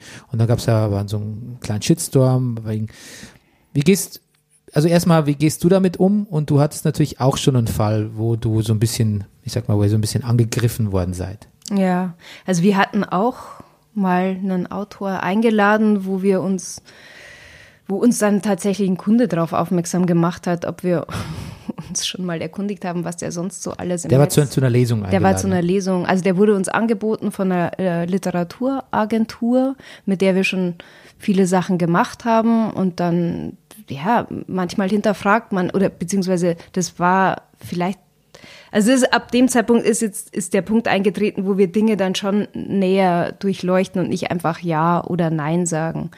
Und äh, zu dem Zeitpunkt war es halt so, die hatten uns das angeboten, ob wir das wieder machen. Wir haben halt irgendwie so, ja klar, Sachbuch über Drogen machen wir. Und, ähm, und dann kam sozusagen, ja, haben wir halt die Sachen gelesen, die der im Netz so schreibt und das, da hat es einem wirklich die Zehennägel hochgerollt. Und dann denkt man sich halt, okay, dann kann man vielleicht mit dem Typen noch irgendwie umgehen. Aber wenn man sich die ganzen Kommentare, die er unter seinen ganzen Blogs hatte von den ganzen anderen Leuten, die seine ganze äh, Followerschaft da war, dann War dir klar, welche Leute in deine Buchhandlung kommen, Exakt. um ihn sich anzuhören? Genau, und das war dann der Punkt, wo ich dachte, nee, ich will eigentlich, ich meine, ich kann nicht verhindern, dass Leute in der Buchhandlung kommen und Bücher bestellen. Ich durchleuchte ja nicht jeden, der reinkommt, aber ich kann natürlich selber entscheiden, wen ich zu einer Party haben will und wen nicht. Ja. Und die wollten wir alle nicht haben. Und dann haben wir das abgesagt und wie ich finde, auch auf einem total vertretbaren Weg damals über die, über die Literaturagentur und über den Verlag. Und die haben sich erstmal überhaupt nicht drauf gemeldet. Also wir haben einfach gar nicht drauf reagiert. Ja. Bis wir dann irgendwann mal gesagt haben, okay, wenn die alle nicht drauf reagieren, dann sagen wir es halt öffentlich ab.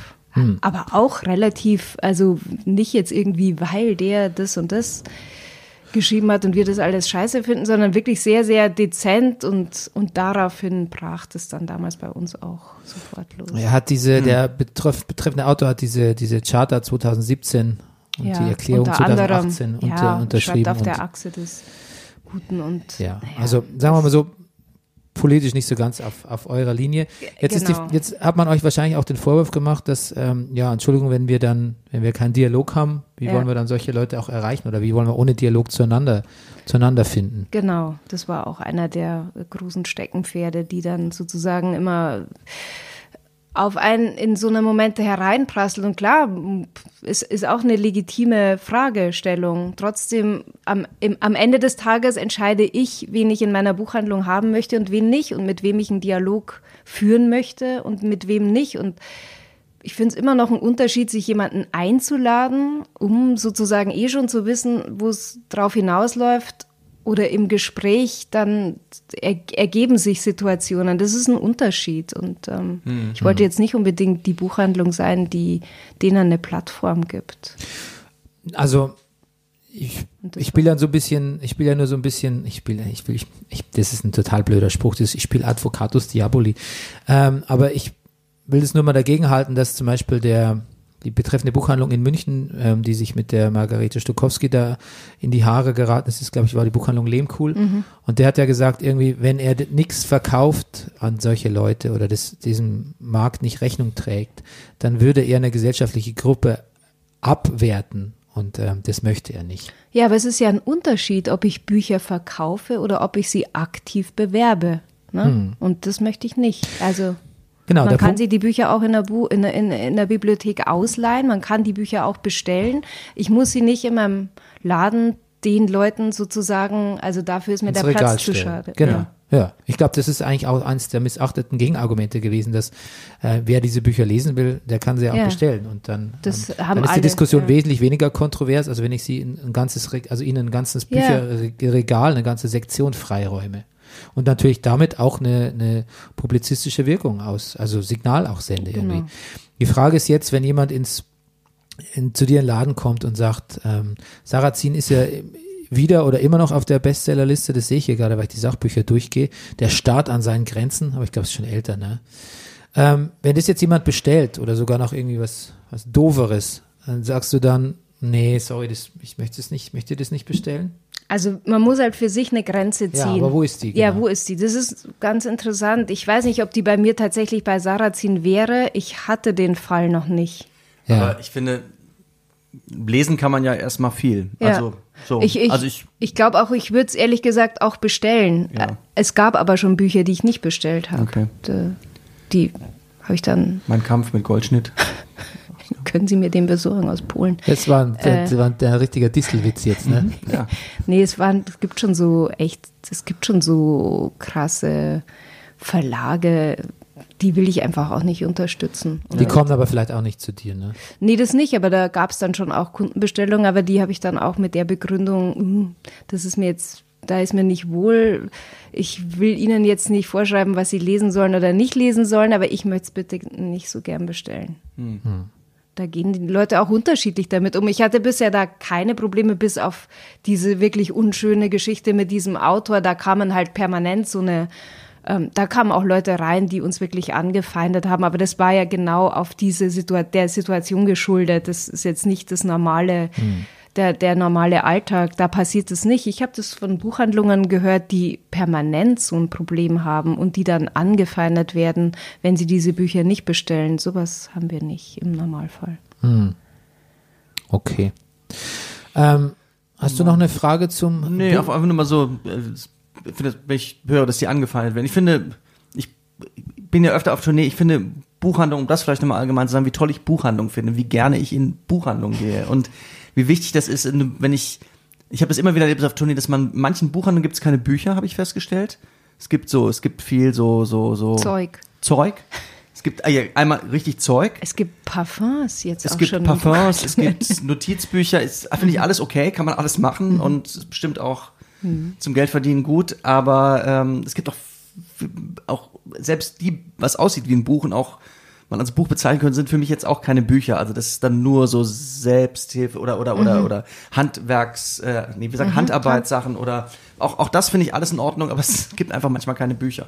das und stimmt. wie toll das ist, manchmal in eine Buchhandlung reinzukommen und es liegen Bücher in die Aussagen, so, das habe ich gelesen, finde ich fantastisch, das kenne ich nicht, das möchte ich, oh, das ist interessant, oh, das, ach, sieh mal an, das hat er auch geschrieben. Das ist so, das, da kann man Zeit verbringen. Ja. Ja. Ist es so, dass Leute viel in Büchern noch so blättern und reinlesen bei dir jetzt ja, ich habe schon auch und dann nichts kaufen, so, Ja. so wie ich? Ja, Aber- ja, ja, ich habe schon Tage, da habe ich wirklich da, fünf hintereinander, die reinkommen und nur blättern und sagen, ach, Sie haben aber eine tolle Buchhandlung, wo man dann wirklich bei der fünften denkt man sich so, ja, Ja. genau von dem Satz kann ich auch meine nächste Miete bezahlen. Hat, also ich gehöre auch zu denen, die gucken und dann manchmal, und dann kaufe ich aber dann doch öfter dann was. Ich habe übrigens gelesen, es gibt im Japanischen ein Verb dafür. Es gibt ein Verb für Bücher, die man sich kauft, äh, für, also für das Kaufen von Büchern, äh, von denen man weiß, dass man sie wahrscheinlich nicht lesen wird. Aber weil man sie gerne hat oder weil man sie, obwohl auch ma- manchmal habe ich dann auch diese Bücher dann gelesen, aber manchmal kaufe ich dann auch ein Buch, weil ich denke, ich kann jetzt nicht schon wieder gehen, ohne Ja. was zu kaufen. Nein, ich gehe auch in Läden rein und kaufe nix und schaue. Also das ist. Äh, Aber ich bedanke mich immer sehr freundlich. Ja, nee, Auch das ist. davon ich- kann man keine Miete bezahlen. Nein, aber- das stimmt, aber trotzdem muss es äh, legitim sein, in einen Laden reinzugehen, Ja. sich umzuschauen und wieder rauszugehen und nichts zu kaufen. Das ist absolut gerechtfertigt und das ist dann dem eigen, der eigenen Stimmung geschuldet, wie man dann damit Ja. umgeht. Aber das sollte man eigentlich ähm, im Griff haben, wenn man einen Laden hat, dass man sich da Und ich finde es so auch eine Kunst für sich, ein Buch zu lässt. suchen und die äh, ein, Ja. zwei Seiten oder auch manchmal nur fünf Sätze zu lesen Ja. und zu wissen, okay, ich, Ja. manchmal hat man es ja, man liest zwei Sätze und sagt, ja, danke, Ja. nehme ich mit. Ja, ich weiß nicht. Ich tue mich, ich tue mich sehr schwer. Ich, ich kann, ich, ich finde, je mehr ich stöbere, desto mehr merke ich eigentlich immer, ah, liegt mir doch nicht. Ich müsste eigentlich viel, ich müsste impulsiver kaufen, dann, dann hätte ich mehr Bücher, glaube ich. Ja. Ähm, aber es ist tatsächlich so, dass ich auch ein bisschen, ich muss zugeben, ich bin wie, wie bei Platten, ich schaue immer noch ziemlich aufs Cover auch. Das muss mir auch echt gefallen. Kannst, bringst schwer übers Herz, ein Buch zu. So, so kaufe ich Wein. Ah, auch interessant. Das machen wahrscheinlich 90 Prozent aller Leute. Und die, die wenigsten geben es zu. Und was, was ist ein gutes Cover für dich? Das hat, das ist vollkommen divers.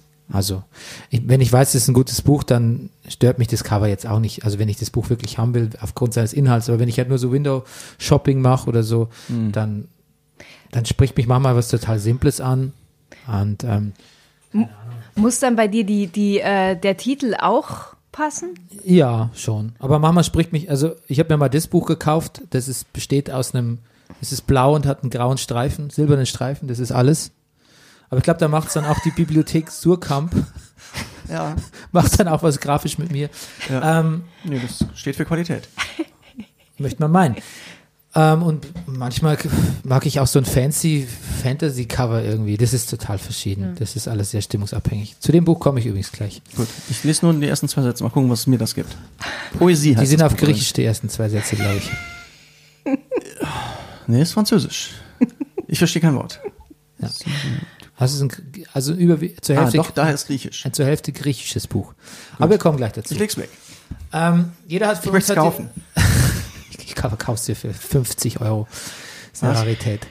Ähm, jeder von uns hat fünf Bücher, ähm, die er empfehlen will, vorstellen. Die das einzige Kriterium war, es dürfen nicht nur die Klassiker sein, die man schon immer gern gelesen hat, sondern vielleicht ein bisschen, bisschen aktuell oder es müssen auch nicht die Lieblingsbücher sein. Also ich habe so gemacht, einfach, dass ich Bücher genommen habe, die mir, die ich in letzter Zeit gelesen habe oder die mir gerade aufgefallen sind in meinem Bücherregal, ohne jetzt zu überlegen, ob ich äh, äh, Charles Dickens große Erwartungen mit reinnehmen oder Thomas Bernhard die Auslöschung, also Bücher, die mir wahrscheinlich wirklich irgendwann mal was bedeutet haben, sondern das habe ich mal weggelassen. Ich habe versucht, was zu nehmen, was mir so untergekommen ist, aber was ich trotzdem gut fand. Das weiß nicht, wie, wie ihr es gemacht habt, aber auf jeden Fall ähm, darf jeder fünf Bücher vorstellen und zwar in, in aufsteigender Reihenfolge. Und ähm, ja, das einzige Kriterium ist, dass sie einem gefallen und man kurz sagt, warum sie einem gefallen und vielleicht worum es geht. Also, aber muss nicht zu ausufernd sein. Und Daniela, als Gast darfst du natürlich beginnen mit deinem Platz fünf. Genau. Und ich habe auch gleich spontan nur drei Bücher dabei, aber die anderen zwei habe ich mir Gott sei Dank gemerkt. Okay. Mit meinem Platz fünf. Ich tue mich schwer. Also ich äh, weiß, was Platz eins ist, aber die anderen vier Plätze sind willkürlich. Völlig- ich sage jetzt einfach mal Platz okay. fünf. Sartre, das Spiel ist aus. Das ist sehr lustig, weil das hatte ich fast auch auf meiner Liste. Weil, ähm, sag du erst was dazu und dann sage ich, warum das für mich so wichtig war. Ich habe ich hab mir ich habe überlegt, wie, wie ich diese fünf Ge Dinger da einordnen soll. Also man kann ja sagen, welche fünf Bücher würdest du auf eine einsame Insel mitnehmen? Dann ist ja eher ungeschickt, wenn man sich lauter dünne mitnimmt. Ähm, so habe ich es nicht betrachtet, weil ich habe überwiegend dünne Bücher tatsächlich jetzt in der Liste und habe mir dann gedacht, okay, welche von den fünf Büchern würde ich immer wieder mal lesen? Und ich bin jemand, der keine Bücher zweimal liest. Das mache ich eigentlich überhaupt gar nie. Aber tatsächlich die, die ich jetzt mitgebracht habe, die habe ich schon. Also die würde ich auch noch mal lesen. Und ähm, bei ja bei Sartre kann man bei das Spiel ist aus ist es etwas was immer wieder interessant ist, weil man sich zu dieser Geschichte, es geht darum, dass zwei Menschen sterben. Ähm, der eine ist ein ähm, Revolutionär oder ein Revo genau, ein Kämpfer. Sie ist irgendwie eine äh, etwas höhere Dame. Im Jenseits begegnen sie sich und sie verlieben sich. Und sie haben die ultimative Möglichkeit, aus welchen Gründen auch immer, zu sagen, ihr dürft noch mal auf die Erde zurück. Wir spulen noch mal alles zurück und ihr könnt euch kennen und ihr habt die Möglichkeit euch kennenzulernen und alles sozusagen so, dass alles so verläuft, dass du äh, nicht sozusagen im Kampf sterben musst und du auch nicht stirbst und dass alles irgendwie anders verläuft und ihr euch nämlich kennenlernt und weiterleben könnt. Ihr habt's, ihr habt's im Griff. Ihr könnt es, ihr könnt's steuern. Kriegt ihr es hin oder kriegt ihr es nicht hin? Ja. Und das ist wirklich die zentrale Frage. Kriegt man Dinge hin? Sind denn Dinge vorgegeben im Leben? Also an was glaubt man da?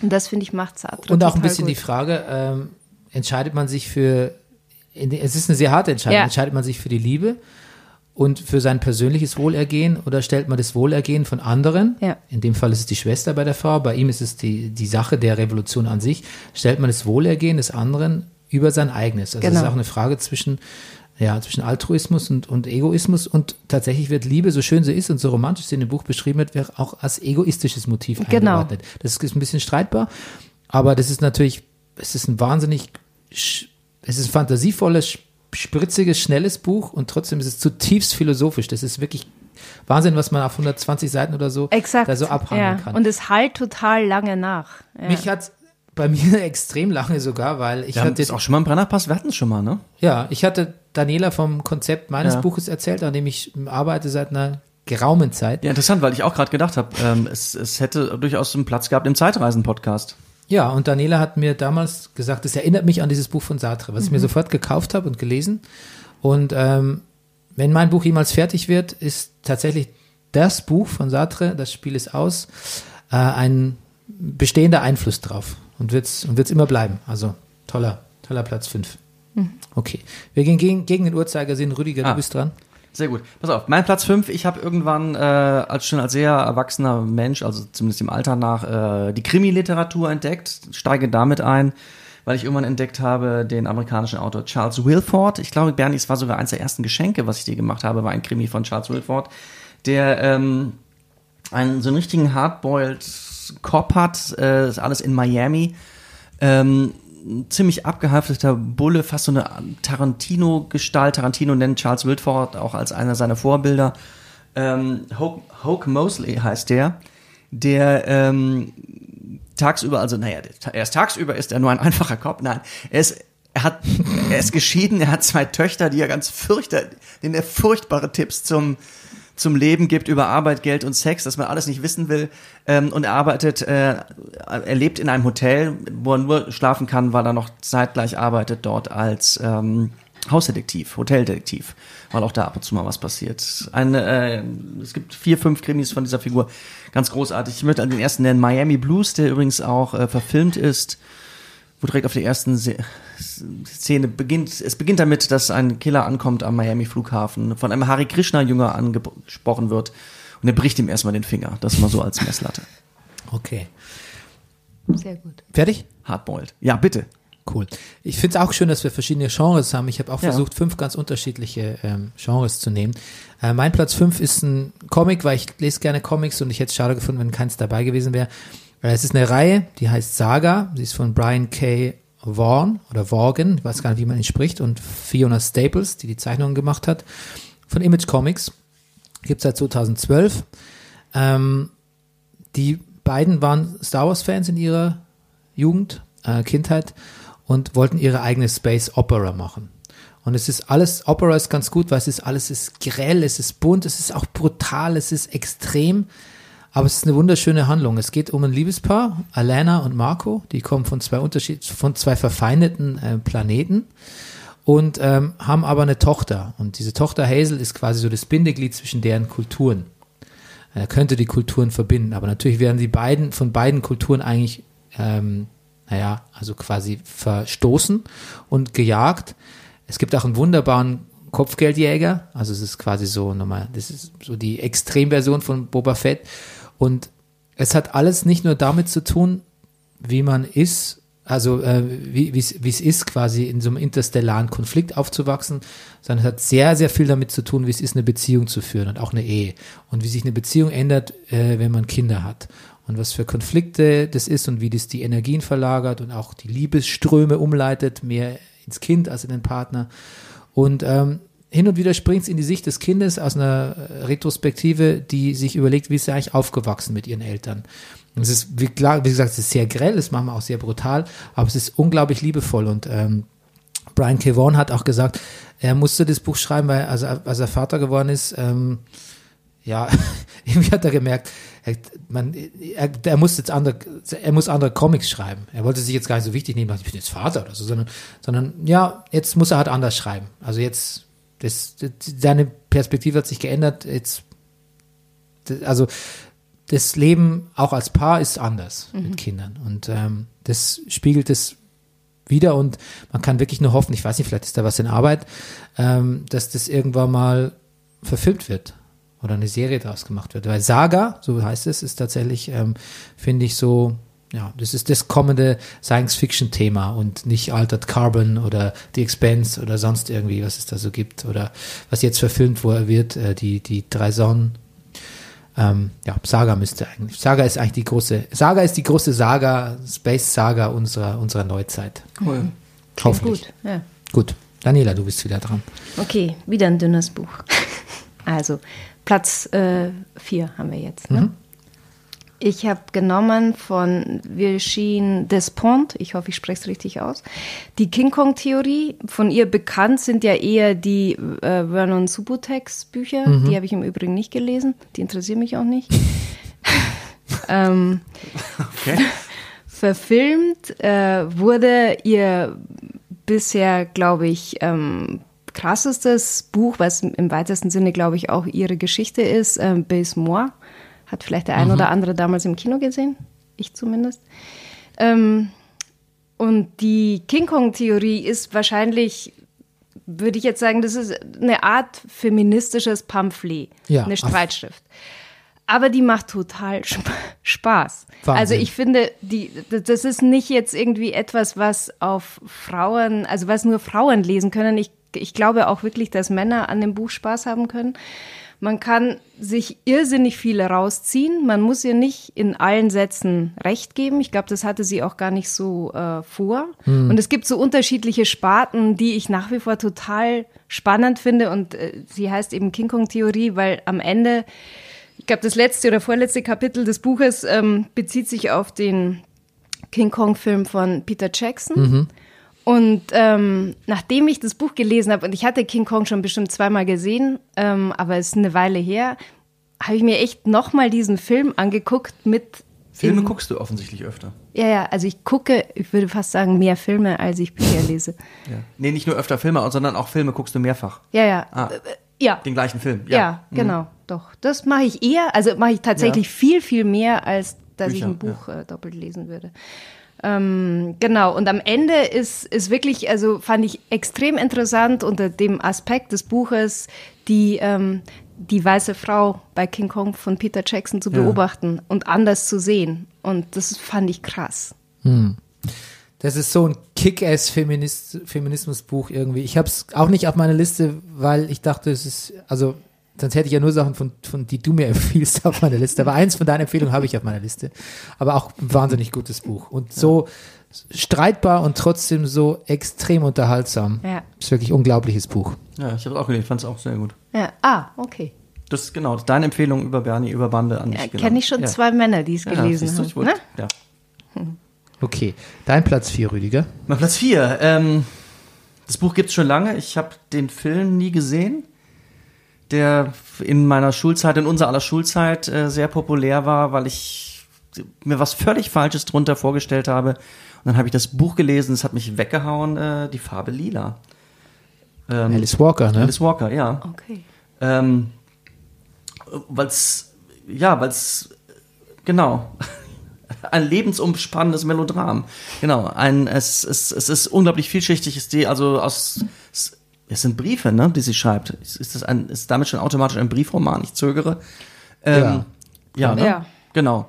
Einer, einer, einer schwarzen Frau. Es geht um, äh, es spielt Anfang des, des äh, 20. Jahrhunderts im ländlichen Georgia in den USA und ähm, es, es geht, ja, es geht auch da um, um, um, um, um wahnsinnig viel. Es geht um, um Inzest, um patriarchale Gewalt, um lesbische Liebe, um aber auch um Musik, um alles, um, um das Leben. Es ist ein wahnsinnig vielschichtiges Buch. Und ganz abgesehen davon, ist, ist, ihre Schwester geht als Missionarin nach Afrika und auch was in Afrika alles passiert. Und, und es ist, also es, es passiert sehr viel. Es ist sehr unterhaltsam, es ist ein, ein, wirklich ein fantastisches Buch.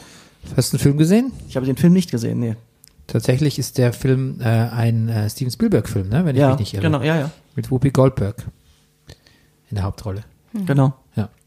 Wir hatten Und das war vielleicht auch wirklich der Grund, weil alle waren so, oh, und Whoopi Goldberg ist so witzig. Und ich habe irgendwie, ich weiß auch nicht, ich habe gedacht, die Farbe lila, ich habe das irgendwie, ich, ich sag's jetzt mal ganz so bescheuert, ich habe das in so eine Wohlfühl-Janosch irgendwas damals eingeordnet. Ich weiß nicht, ich habe ich hab nicht gewusst, was es ist. Ich, es war einfach nur, vielleicht nur wegen Vorbehalten gegen die Jungs und Mädels, die das damals in meinen Schulzeiten irgendwie toll fanden. Ich, ähm, nee, Farbe lila ist nicht mein Ding. So, genau, umso überraschter war ich. die Janosch-Ecke ist lustig. Janosch ist jetzt, Janosch, also Tigerenten kommen da nicht vor, das habe ich auch nicht gedacht. Wobei Whoopi Goldberg und Tigerenten, da könnte man, aber gut. Okay. Nein, ich, wir haben uns, ich musste, ich hatte ein Seminar über, über auch unter anderem über Alice Walker, insofern. Ja. Was war ich gar nicht in der Verlegenheit, das sind die Tiger. Wobei, das war wahrscheinlich vorher, dass das im Kino war. Ähm, genau. Ich war tatsächlich von der, ich war immer so ein bisschen äh, Alice Walker, äh, wie sagt man, Geschädigt? geschä ja, wollte ich gerade sagen, aber das ist natürlich totaler Quatsch.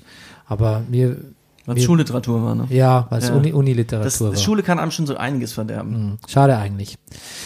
Ich habe auf Platz 4 ähm, Don Winslow, The Border. Ich habe es neulich schon im ähm, Brennerpass erwähnt. Stellvertretend auch für diese ganze ähm, Mexiko-Trilogie. Fängt an mit Power of the Dog, The Cartel und jetzt Teil 3 The Border.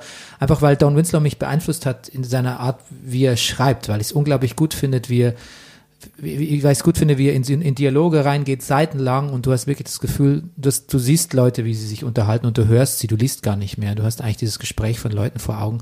Und dann hat er aber so eine angenehme Art, dass er sich nicht aufhält mit so langen, ich mag nicht, was ich nicht so gerne mag, ist so Landschaftsbeschreibungen oder wie der Wind weht an jedem Abend oder sonst irgendwie. Ich mag es eigentlich lieber, wenn man zum Punkt kommt. Und diese Dialo Dialoge Bin ich finde ganz am Anfang des Podcasts, das mit dem Lied, mit dem warmen Wind? ja, das ist ein Lied, das so. ist ein Refrain. Gut. Ähm, ich mag es halt einfach, wenn man zum Punkt kommt. Und bei dir, Dialoge sind mir auch wichtig, aber die, die sagen ja was aus, die zeigen die Leute. Das ist, das ist Literatur auf dem Punkt, sind Dialoge für mich und dann aber auch schnell in der Handlung gern mal raffen und auch wie bei Don Winslow mal sagen, was in den letzten drei Jahren passiert ist. Ähm, und er ist sehr politisch, er ist aber nie, er ist nie jammernd, er ist nie melodramatisch und gerade in The Border schafft das wirklich, dass er die ganzen aktuellen Entwicklungen, äh, politischen Entwicklungen in Amerika, aber auch in Mexiko und ähm, was sich auch im, im War on Drugs weiterentwickelt hat, so ganz und gar unpeinlich in so eine, in eine sehr gute Handlung einbindet. Und ähm, wenn so Autoren so zwischen verschiedenen Handlungssträngen und Figuren und die sind historisch angelehnt und da kommt jemand vor, der eindeutig Donald Trump ist und so, dann geht es sehr schnell ins, okay, ja, I get it, du willst aktuell sein, du willst irgendwie auf Höhe der Zeit sein, du willst eine Aussage treffen und stimmt alles, trifft alles auf ihn zu und trotzdem sieht's und trotzdem ist es elegant und es ist ein wirklich guter Noir-Schreiber, den ich echt sehr bewundere für seinen Stil. Außerdem hat er fantastische Anti-Trump Anti-Trump-Spots gemacht in den, in den letzten Wochen, die auch sehr, sehr, sehr, sehr sehenswert und sehr, sehr amüsant sind. Don Winslow, The Border. Daniela, dein Platz drei. Genau, Platz drei habe ich nicht dabei, ähm, weil ich mich auch, glaube ich, gar nicht entscheiden konnte, welches Buch ich von ihm hätte mitnehmen wollen. Also Platz drei ist James Baldwin und ähm, eigentlich, find, wenn ich mich jetzt entscheiden müsste zwischen den zwei Büchern, die ich überlegt hatte, würde ich Giovanni's Room, also Giovannis Zimmer nehmen und nicht den äh, If Beale Street Could Talk, wobei es mir echt schwerfällt. Also äh, James Baldwin in den 60ern, wahnsinnig erfolgreicher und präsenter schwarzer Autor, Prediger, Charismat, man kann es nicht anders sagen, man muss sich mal äh, einfach mal eine seiner Vorlesungen, die es äh, online auf YouTube gibt, kann man sich einfach angucken oder Interviews oder Streitthematiken äh, Thematiken auch mit, mit irgendwelchen weißen Rassisten. Es ist unglaublich, wie präsent, wie, wie positiv dieser Typ in der damaligen Zeit war obwohl er eben über Themen wie Rassismus ganz krass gesprochen hat und obwohl das ihn selber ja auch sehr beschäftigt hat. Mit ähm, Giovanni's Room ist die Geschichte ist eigentlich seine Geschichte. Er beschreibt darin äh, in den 50er Jahren zwei Männer, die sich in Paris kennenlernen. Einer davon ist ein Weißer und der andere ist ein Italiener, würde ich sagen. Also es geht noch nicht mal um Schwarz-Weiß in seinem Buch in den 50ern, aber es geht eben um Homosexualität und es geht um diese unterschiedlichen äh, Bedürfnisse, die in einer Zeit wie in den 50ern in Europa ähm, ja, schlicht unmöglich waren. Und er erzählt rückblickend. Und das ist total, also das ist wahnsinnig spannend. Das ist wie ein Krimi. Also wir wissen sozusagen, es wird erzählt von der Perspektive von jemand, der ähm, im Todestrakt sitzt und auf seine Hinrichtung wartet. Und dann gehen wir zurück. Nicht viele ähm, Wochen. Und das ist irre. Das ist echt ein Roadmovie. Das ist toll. Cool. Sag nochmal Autor und Buchtitel. Ähm, James Baldwin und der äh, Buchtitel ist Giovanni's Room. Also im Deutschen heißt Giovanni's Zimmer. Hm, okay. Rüdiger, dein äh, Platz 3 sind wir, glaube ich. Mein Platz zwei, genau. Ich mache nächste, das nächste Genre auf, äh, Biografie. Ich lese hin und wieder ab und zu gerne mal Biografien. Auch damit habe ich irgendwie ein bisschen spät angefangen. Dachte, wie, also ich bin wirklich so, was ein Aha-Erlebnis, das Leben von jemand anderem, den man irgendwie gut findet, zu lesen. Ich weiß damals, mein Einstieg war damals Michael J. Fox, Lucky Man. Das war wirklich toll. Oder ähm, äh, dann auch hier äh, der Virgin-Gründer, wie heißt der denn? Ähm, Richard Branson. Richard Branson, Losing My Virginity. Großartig. Aber hier nennen will ich, weil ich es vor kurzem gelesen habe, äh, Trevor Noah, Born a Crime. Ähm, haben wir auch, glaube ich, auch schon öfter hier im Brennerpass gehabt, deshalb nicht zu viel dazu. Aber von dem südafrikanischen Stand-up-Comedian ähm, und mittlerweile amerikanischen Talkshow-Host ähm, geschriebenes Buch Trevor Noah, genau, über seine Kindheit, Jugend in Südafrika. Großartig. Tolles Buch, Ja, ja. das muss ich Warmherzig. ist auf meiner Liste. Lustig. ja. Mein Platz 3, ich mache mal ein bisschen hinne. Ähm, eine Empfehlung von Daniela. Ähm, Fuminori Nakamura, die Maske. Ähm, ich weiß gar nicht, warum, wie wir drauf kamen. Vielleicht war ich auf der Suche nach asiatischer Literatur. Es ist auf jedenfalls ein japanischer Autor. Und ähm, es ist eine, also man kann es man kann's thrillerartig lesen, aber man kann es, aber es ist irgendwie auch, man kann es auch als Philosophie über, was macht Leute äh, böse, also böse im Sinne von ähm, eine ganz große, was eine, eine ganz große Selbstsucht und ein ganz großer ähm, Machtdenken und Narzissmus. Ähm, wie ist es, also wie liegt es in den Familien, wie wird es weitervererbt, wie kann man sich dessen erwehren, unter welchen, unter welchem Druck steht man auch, was tut man, um das zu vermeiden, welchen Preis zahlt man, wenn man nicht so sein will. Also, und dabei ist es, und dabei ist es aber trotzdem irgendwie, kann man sich auch super als Anime vorstellen, wenn man es irgendwie Ja. liest irgendwie. Es Ja. geht wirklich, es geht auch schnell vorbei im Ja. positiven Sinne. Also ich fand es ein sehr, sehr, sehr unterhaltsames und spaßiges Buch und ich mag, glaube ich, einfach auch so. Ähm, ich finde bei so der japanischen Literatur, die ich kenne, das ist wirklich nicht viel, habe ich immer so das Gefühl, alles ist so symbolhaft und alles ist so emotional und so aussagekräftig und ist fast mehr eine Parabel als ein eigentlicher, als ein wirklicher Gesellschaftsroman. Aber Genau. ich, ich mag das sehr gerne. Das macht mir, das macht mir sehr Freude, sowas zu lesen. Okay, das war mein Platz drei. Fuminori Nakamura, die Maske. Daniela, dein Platz zwei. Okay, Platz zwei habe ich auch nicht dabei, weil es auch eigentlich wieder das ganze Werk ist, und zwar von Annie Ernaux, eine Französin, bildet derzeit das Dreigestirn mit äh, Didier Eribon und Edouard Louis in Frankreich. Die ähm, gute Frau wird jetzt langsam 80, glaube ich. Und äh, ist in Frankreich schon lang sehr, sehr bekannt und sehr erfolgreich. In Deutschland wird sie jetzt erst komplett übersetzt. Und ich habe sie auch jetzt tatsächlich erst entdeckt. Ähm, ich würde starten mit ihrem ersten Übersetzten, das heißt Die Jahre. Und äh, es äh, bezieht sich auf eindeutig die Gesellschaft in einem westeuropäischen Land, in dem Fall Frankreich, könnte aber auch Deutschland, England oder Italien sein, es ist total egal. Ähm, das kulturelle Gedächtnis von ihr setzt wahrscheinlich ein Anfang der 50er, da ist sie noch ein Kind und sie stellt gesellschaftliche ähm, Situationen immer in so kleinen Blöcken dar. Also was ganz angenehm ist, sie schreibt autobiografisch, aber aus der Sie-Perspektive. Dadurch haben wir so eine gewisse Distanz zum Text und es ist nicht ganz so, als ob wir sozusagen nur denken, das ist so, wie sie das empfindet, sondern dieses Sie gibt einem nochmal so einen Abstand dazu. Und sie vergleicht oder stellt gegenüber Politik, ähm, Kunst, Literatur, Film und Musik. Und das ist toll. Annie Ernaux.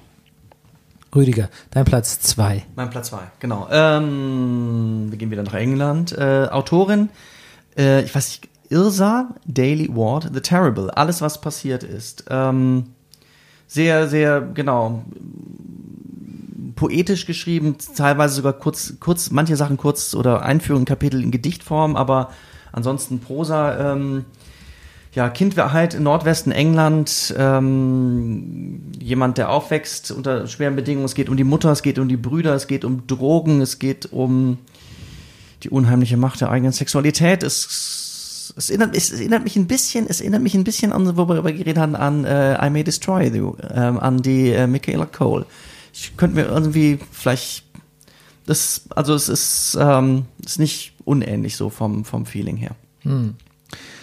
Bei meinem Platz zwei muss ich hadern, weil eigentlich hatte ich äh, da Eve Ensler mit The Apology, ein Buch gegen die, was, ich glaube, wir hatten es schon mal hier besprochen, dem ich jetzt nicht so ganz un, äh, ohne Vorbehalte in, äh, gegenüberstehe. Also tatsächlich gäbe es da stilistisch ein paar Sachen, die mir nicht gefallen. Ich bin auch, wie es getaktet ist, fand ich nicht alles gut, aber dann andererseits ist es so ein Schlag ins Gesicht, den ich auch dann letztlich, und ich musste tatsächlich ein paar Monate ins Land ziehen lassen, wenn man das noch so sagt, dass ich diesen Schlag ins Gesicht ein bisschen wirken ließ und dann feststelle, dass es irgendwie, dass es doch wichtig wurde, dass ich so ge geschlagen bin. Und ob der Punch jetzt wirklich so gut war oder technisch gut ausgeführt oder so, ist im Nachhinein gar nicht mehr so wichtig. Also fast, ähm, fast finde ich es ein bisschen irrelevant, ähm, wie ich da rumgekrittelt habe. Allerdings, da hatte ich so ein bisschen angenommen, dass wir feministische Literatur auch äh, mit dir und Daniela abdecken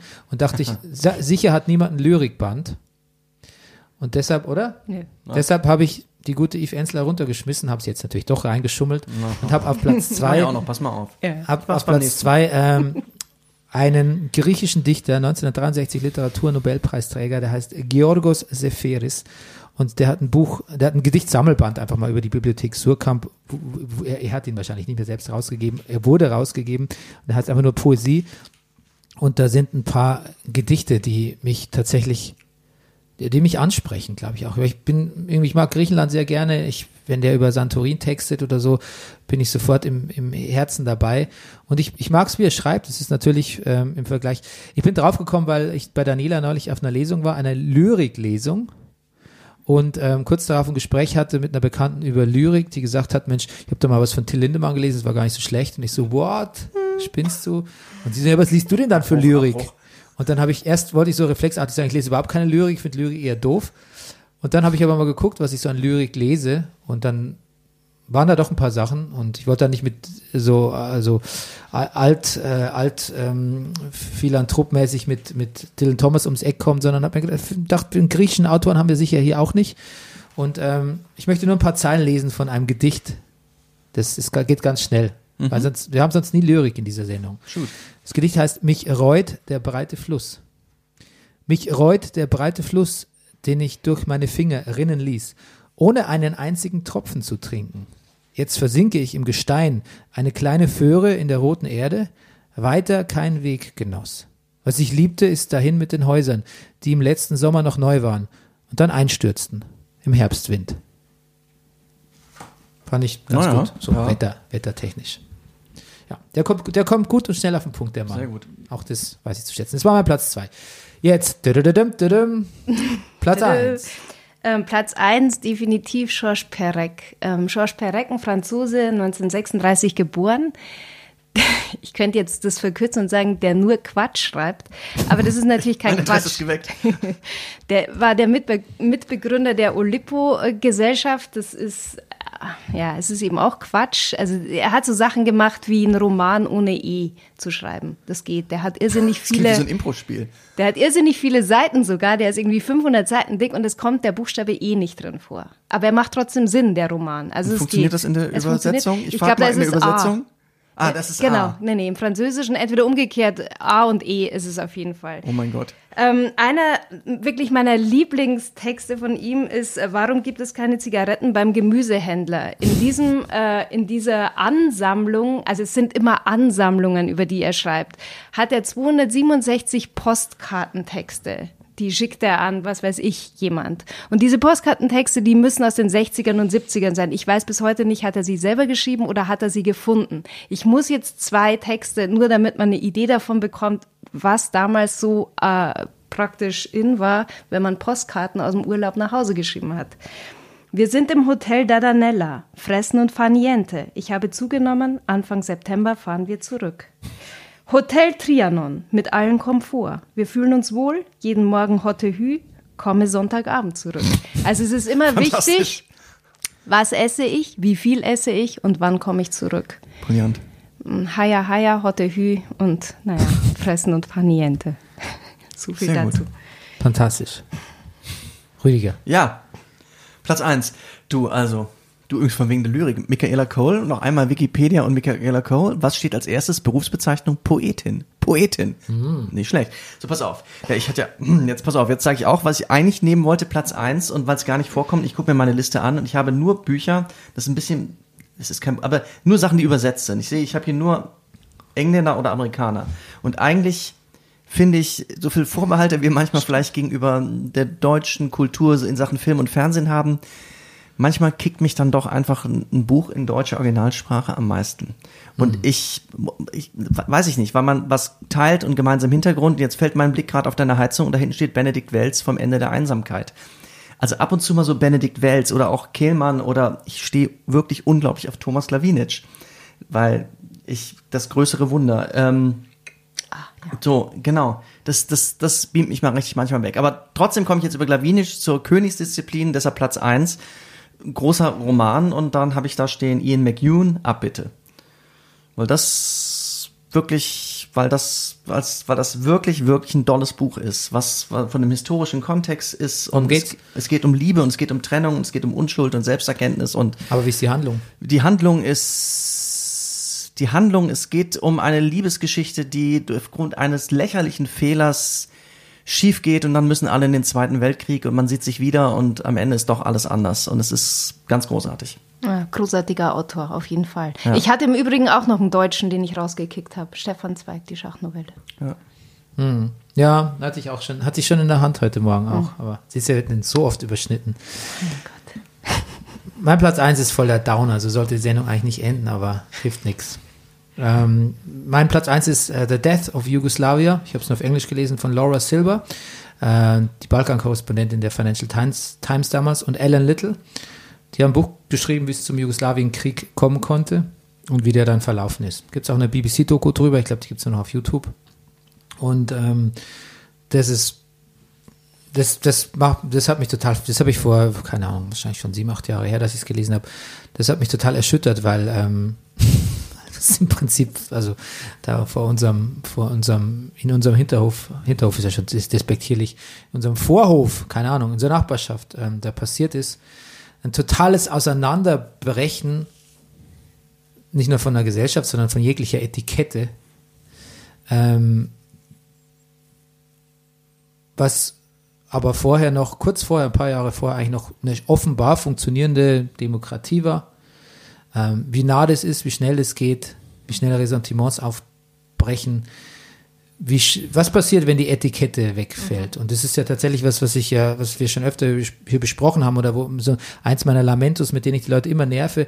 Vieles, was unsere Gesellschaft zusammenhält, ist nur ach Etikette. Du kannst die Leute oft nicht davon überzeugen, dass sie so denken, wie du denkst, und du kannst ihnen nicht vorschreiben, dass sie, also es, die, die intellektuelle Hürde ist zu groß, zu sagen, du darfst nicht so einen Hass haben oder du darfst nicht Ausländer doof finden oder du darfst, du darfst nicht die Angst haben vor allem oder sondern es geht tatsächlich eher so, dass du den Leuten vermittelst, wie müssen sie sich benehmen, damit nicht alles zusammenbricht und damit sie auch keine persönlichen schwerwiegenden Konsequenzen davon tragen. Das nenne ich Etikette. Und das ist oft, so traurig das ist, das ist leider oft alles, was, was unsere Gesellschaft zusammenhält. Nämlich das Wissen, die Ethik, die wir selber vorangetrieben haben, die wir erforscht haben, die wir entwickelt haben, wie man sich zu benehmen hat in der modernen Gesellschaft und wie viel Rücksicht man zu nehmen hat.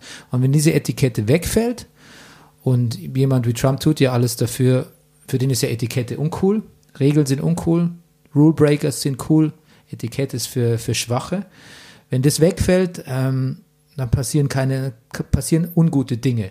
Und dann kann man nicht sagen, ja, aber eigentlich sind wir doch ethisch schon so weit und bla bla. Ich glaube, wir sind ethisch immer weniger weit, wie man sich das gerne wünschen würde. Und ähm, der Balkankonflikt, ähm, der hat es gezeigt, wie absolut un, unreif unsere Gesellschaft ist. Und das, das kann man nicht auf die Balkanstaaten schieben. Da kann man nicht sagen, ja, die Serben und die Kroaten, die finden sich schon immer scheiße oder sonst irgendwie so. Ich will nicht sagen, dass die Bayern und die Preußen sich demnächst irgendwie gegenseitig in Konzentrationslager äh, stecken. Aber es ist tatsächlich ein, großes, ich finde es ein großes Lehrstück tatsächlich, wie, wie schnell ganz viel ganz gravierend schiefgehen kann. Und ähm, ja, tut mir leid, dass ich mit der, mit der Note aufhöre, aber das war mir wichtig. Deshalb auf Platz 1 Laura Silver, Alan Little, The Death of Yugoslavia. Okay. Daniela, du sollst noch was davon haben, vielleicht ein paar neue Kunden von dem Podcast. Die Buchhandlung Montag befindet sich in der Pappelallee Nummer 25. in Berlin. Ist geöffnet. Nicht montags. Ist 35 An- Quadratmeter groß. Ansonsten jeden Tag. Von Von 11 bis 18 Uhr. Ja, ich bin ja gerne jemand, der immer, der in 10 um Läden geht, Ja. in Läden geht und habe es auch nach 20 Jahren Berlin immer noch nicht kapiert, dass einfach gerade in Berlin Mitte und Kreuzberg Läden oft nicht um 10 geöffnet sind. Ja, wir hatten auch schon mal um 9 offen. Ja, Dann hatten wir um 10 offen und irgendwie haben wir festgestellt, dass zwischen 9 und 11 einfach niemand kommt. Bernie, Also ich. wo warst du? Ja. Gut. Aber ähm, danke, dass du hier warst. Danke für die Ja, Einladung. vielen Dank. Du kommst sicher mal zu einer Filmsendung, lade ich dich ein, oder? Unbedingt. Ja, Ja. auf jeden Fall. Western. Western? Ja, gerne. Ja, Western hatten wir schon besprochen. Jetzt, ähm, jetzt auch für dich, Rüdiger. Ja. Nächste Woche. Nein, aber demnächst mal. Okay, Wir cool. geben dir ein paar Western als Hausaufgabe. Sehr gerne. Ja. Achso, warst du, warst du nicht auch bei meinem legendären ausgeuferten Western-Vortrag? Leider nicht, leider nicht. Aber wir haben viel in der Zeit beim Kaffeetrinken über Western geredet, aber bei dem Vortrag war ich nicht, aus irgendwelchen Ja, Gründen. Okay, der hätte vier- 47 Minuten dauern sollen, glaube ich, hat aber ähm, 147 Minuten gedauert. was an dem Mezcal lag ein bisschen, den es da gab. Okay, aber wie viele Minuten sind wir jetzt? Wir sind bei 1, äh, 30 und ein paar zerquetschte. Da haben wir noch 17 Minuten. Okay, ich danke euch Danke auch. und äh, wir hören uns nächste Woche. Wahrscheinlich mit einem Special über soziale Medien. Soziale Medien. Daniela, mach's gut, danke. Tschüss. Ja, ihr auch. Ciao, ciao. Tschüss. Kenner wissen, das 3 zu 1 der Frankfurter über die Hertha am Freitagabend wirft kein gutes Licht auf Werder Bremen. Werder Bremen bestätigt daraufhin das schlechte Bild, was wir von Schalke haben und gewinnt 3 zu 1 in Gelsenkirchen. Die Bayern sind noch nicht richtig in Tritt, sagt Hansi Flick. Geglaubt hat ihm das niemand, bis Hoffenheim kam.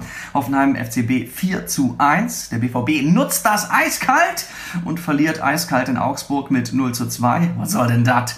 Ein Punkt auch nur für Gladbach, zu Hause gegen Union 1 zu 1. Stuttgart wirkt verjüngt, verstärkt, verbessert. Mainz hat einfach nur verloren. Jetzt bin ich eine Zeile verrutscht. Äh, Leverkusen, Leipzig, ja, bin ja sowas von verrutscht. Mainz hat einfach nur verloren. Ich glaube, es war 1 zu 3. Ich habe hier irgendwas äh, verrutscht. Ähm, nach dem hübschen Unentschieden gegen Frankfurt in der letzten Woche fährt die Arminia gegen den ersten FC Köln seinen ersten Dreier ein. Bielefeld Köln 1 zu 0. Und ich frage mich, warum ich nicht jedes Mal am letzten Tag des Spieltages, beim letzten Spiel des Spieltages auf ein Unentschieden tippe. Ich wäre mir Sicherheit noch viel reicher.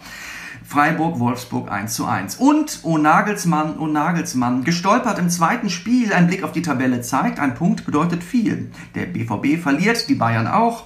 Und schon ist allem klar, der Julian steht mit seinen Jungs wie immer prima da. Leverkusen, Leipzig 1 zu 1. Vielen Dank. Tschüss, David Wagner. Tschüss, David.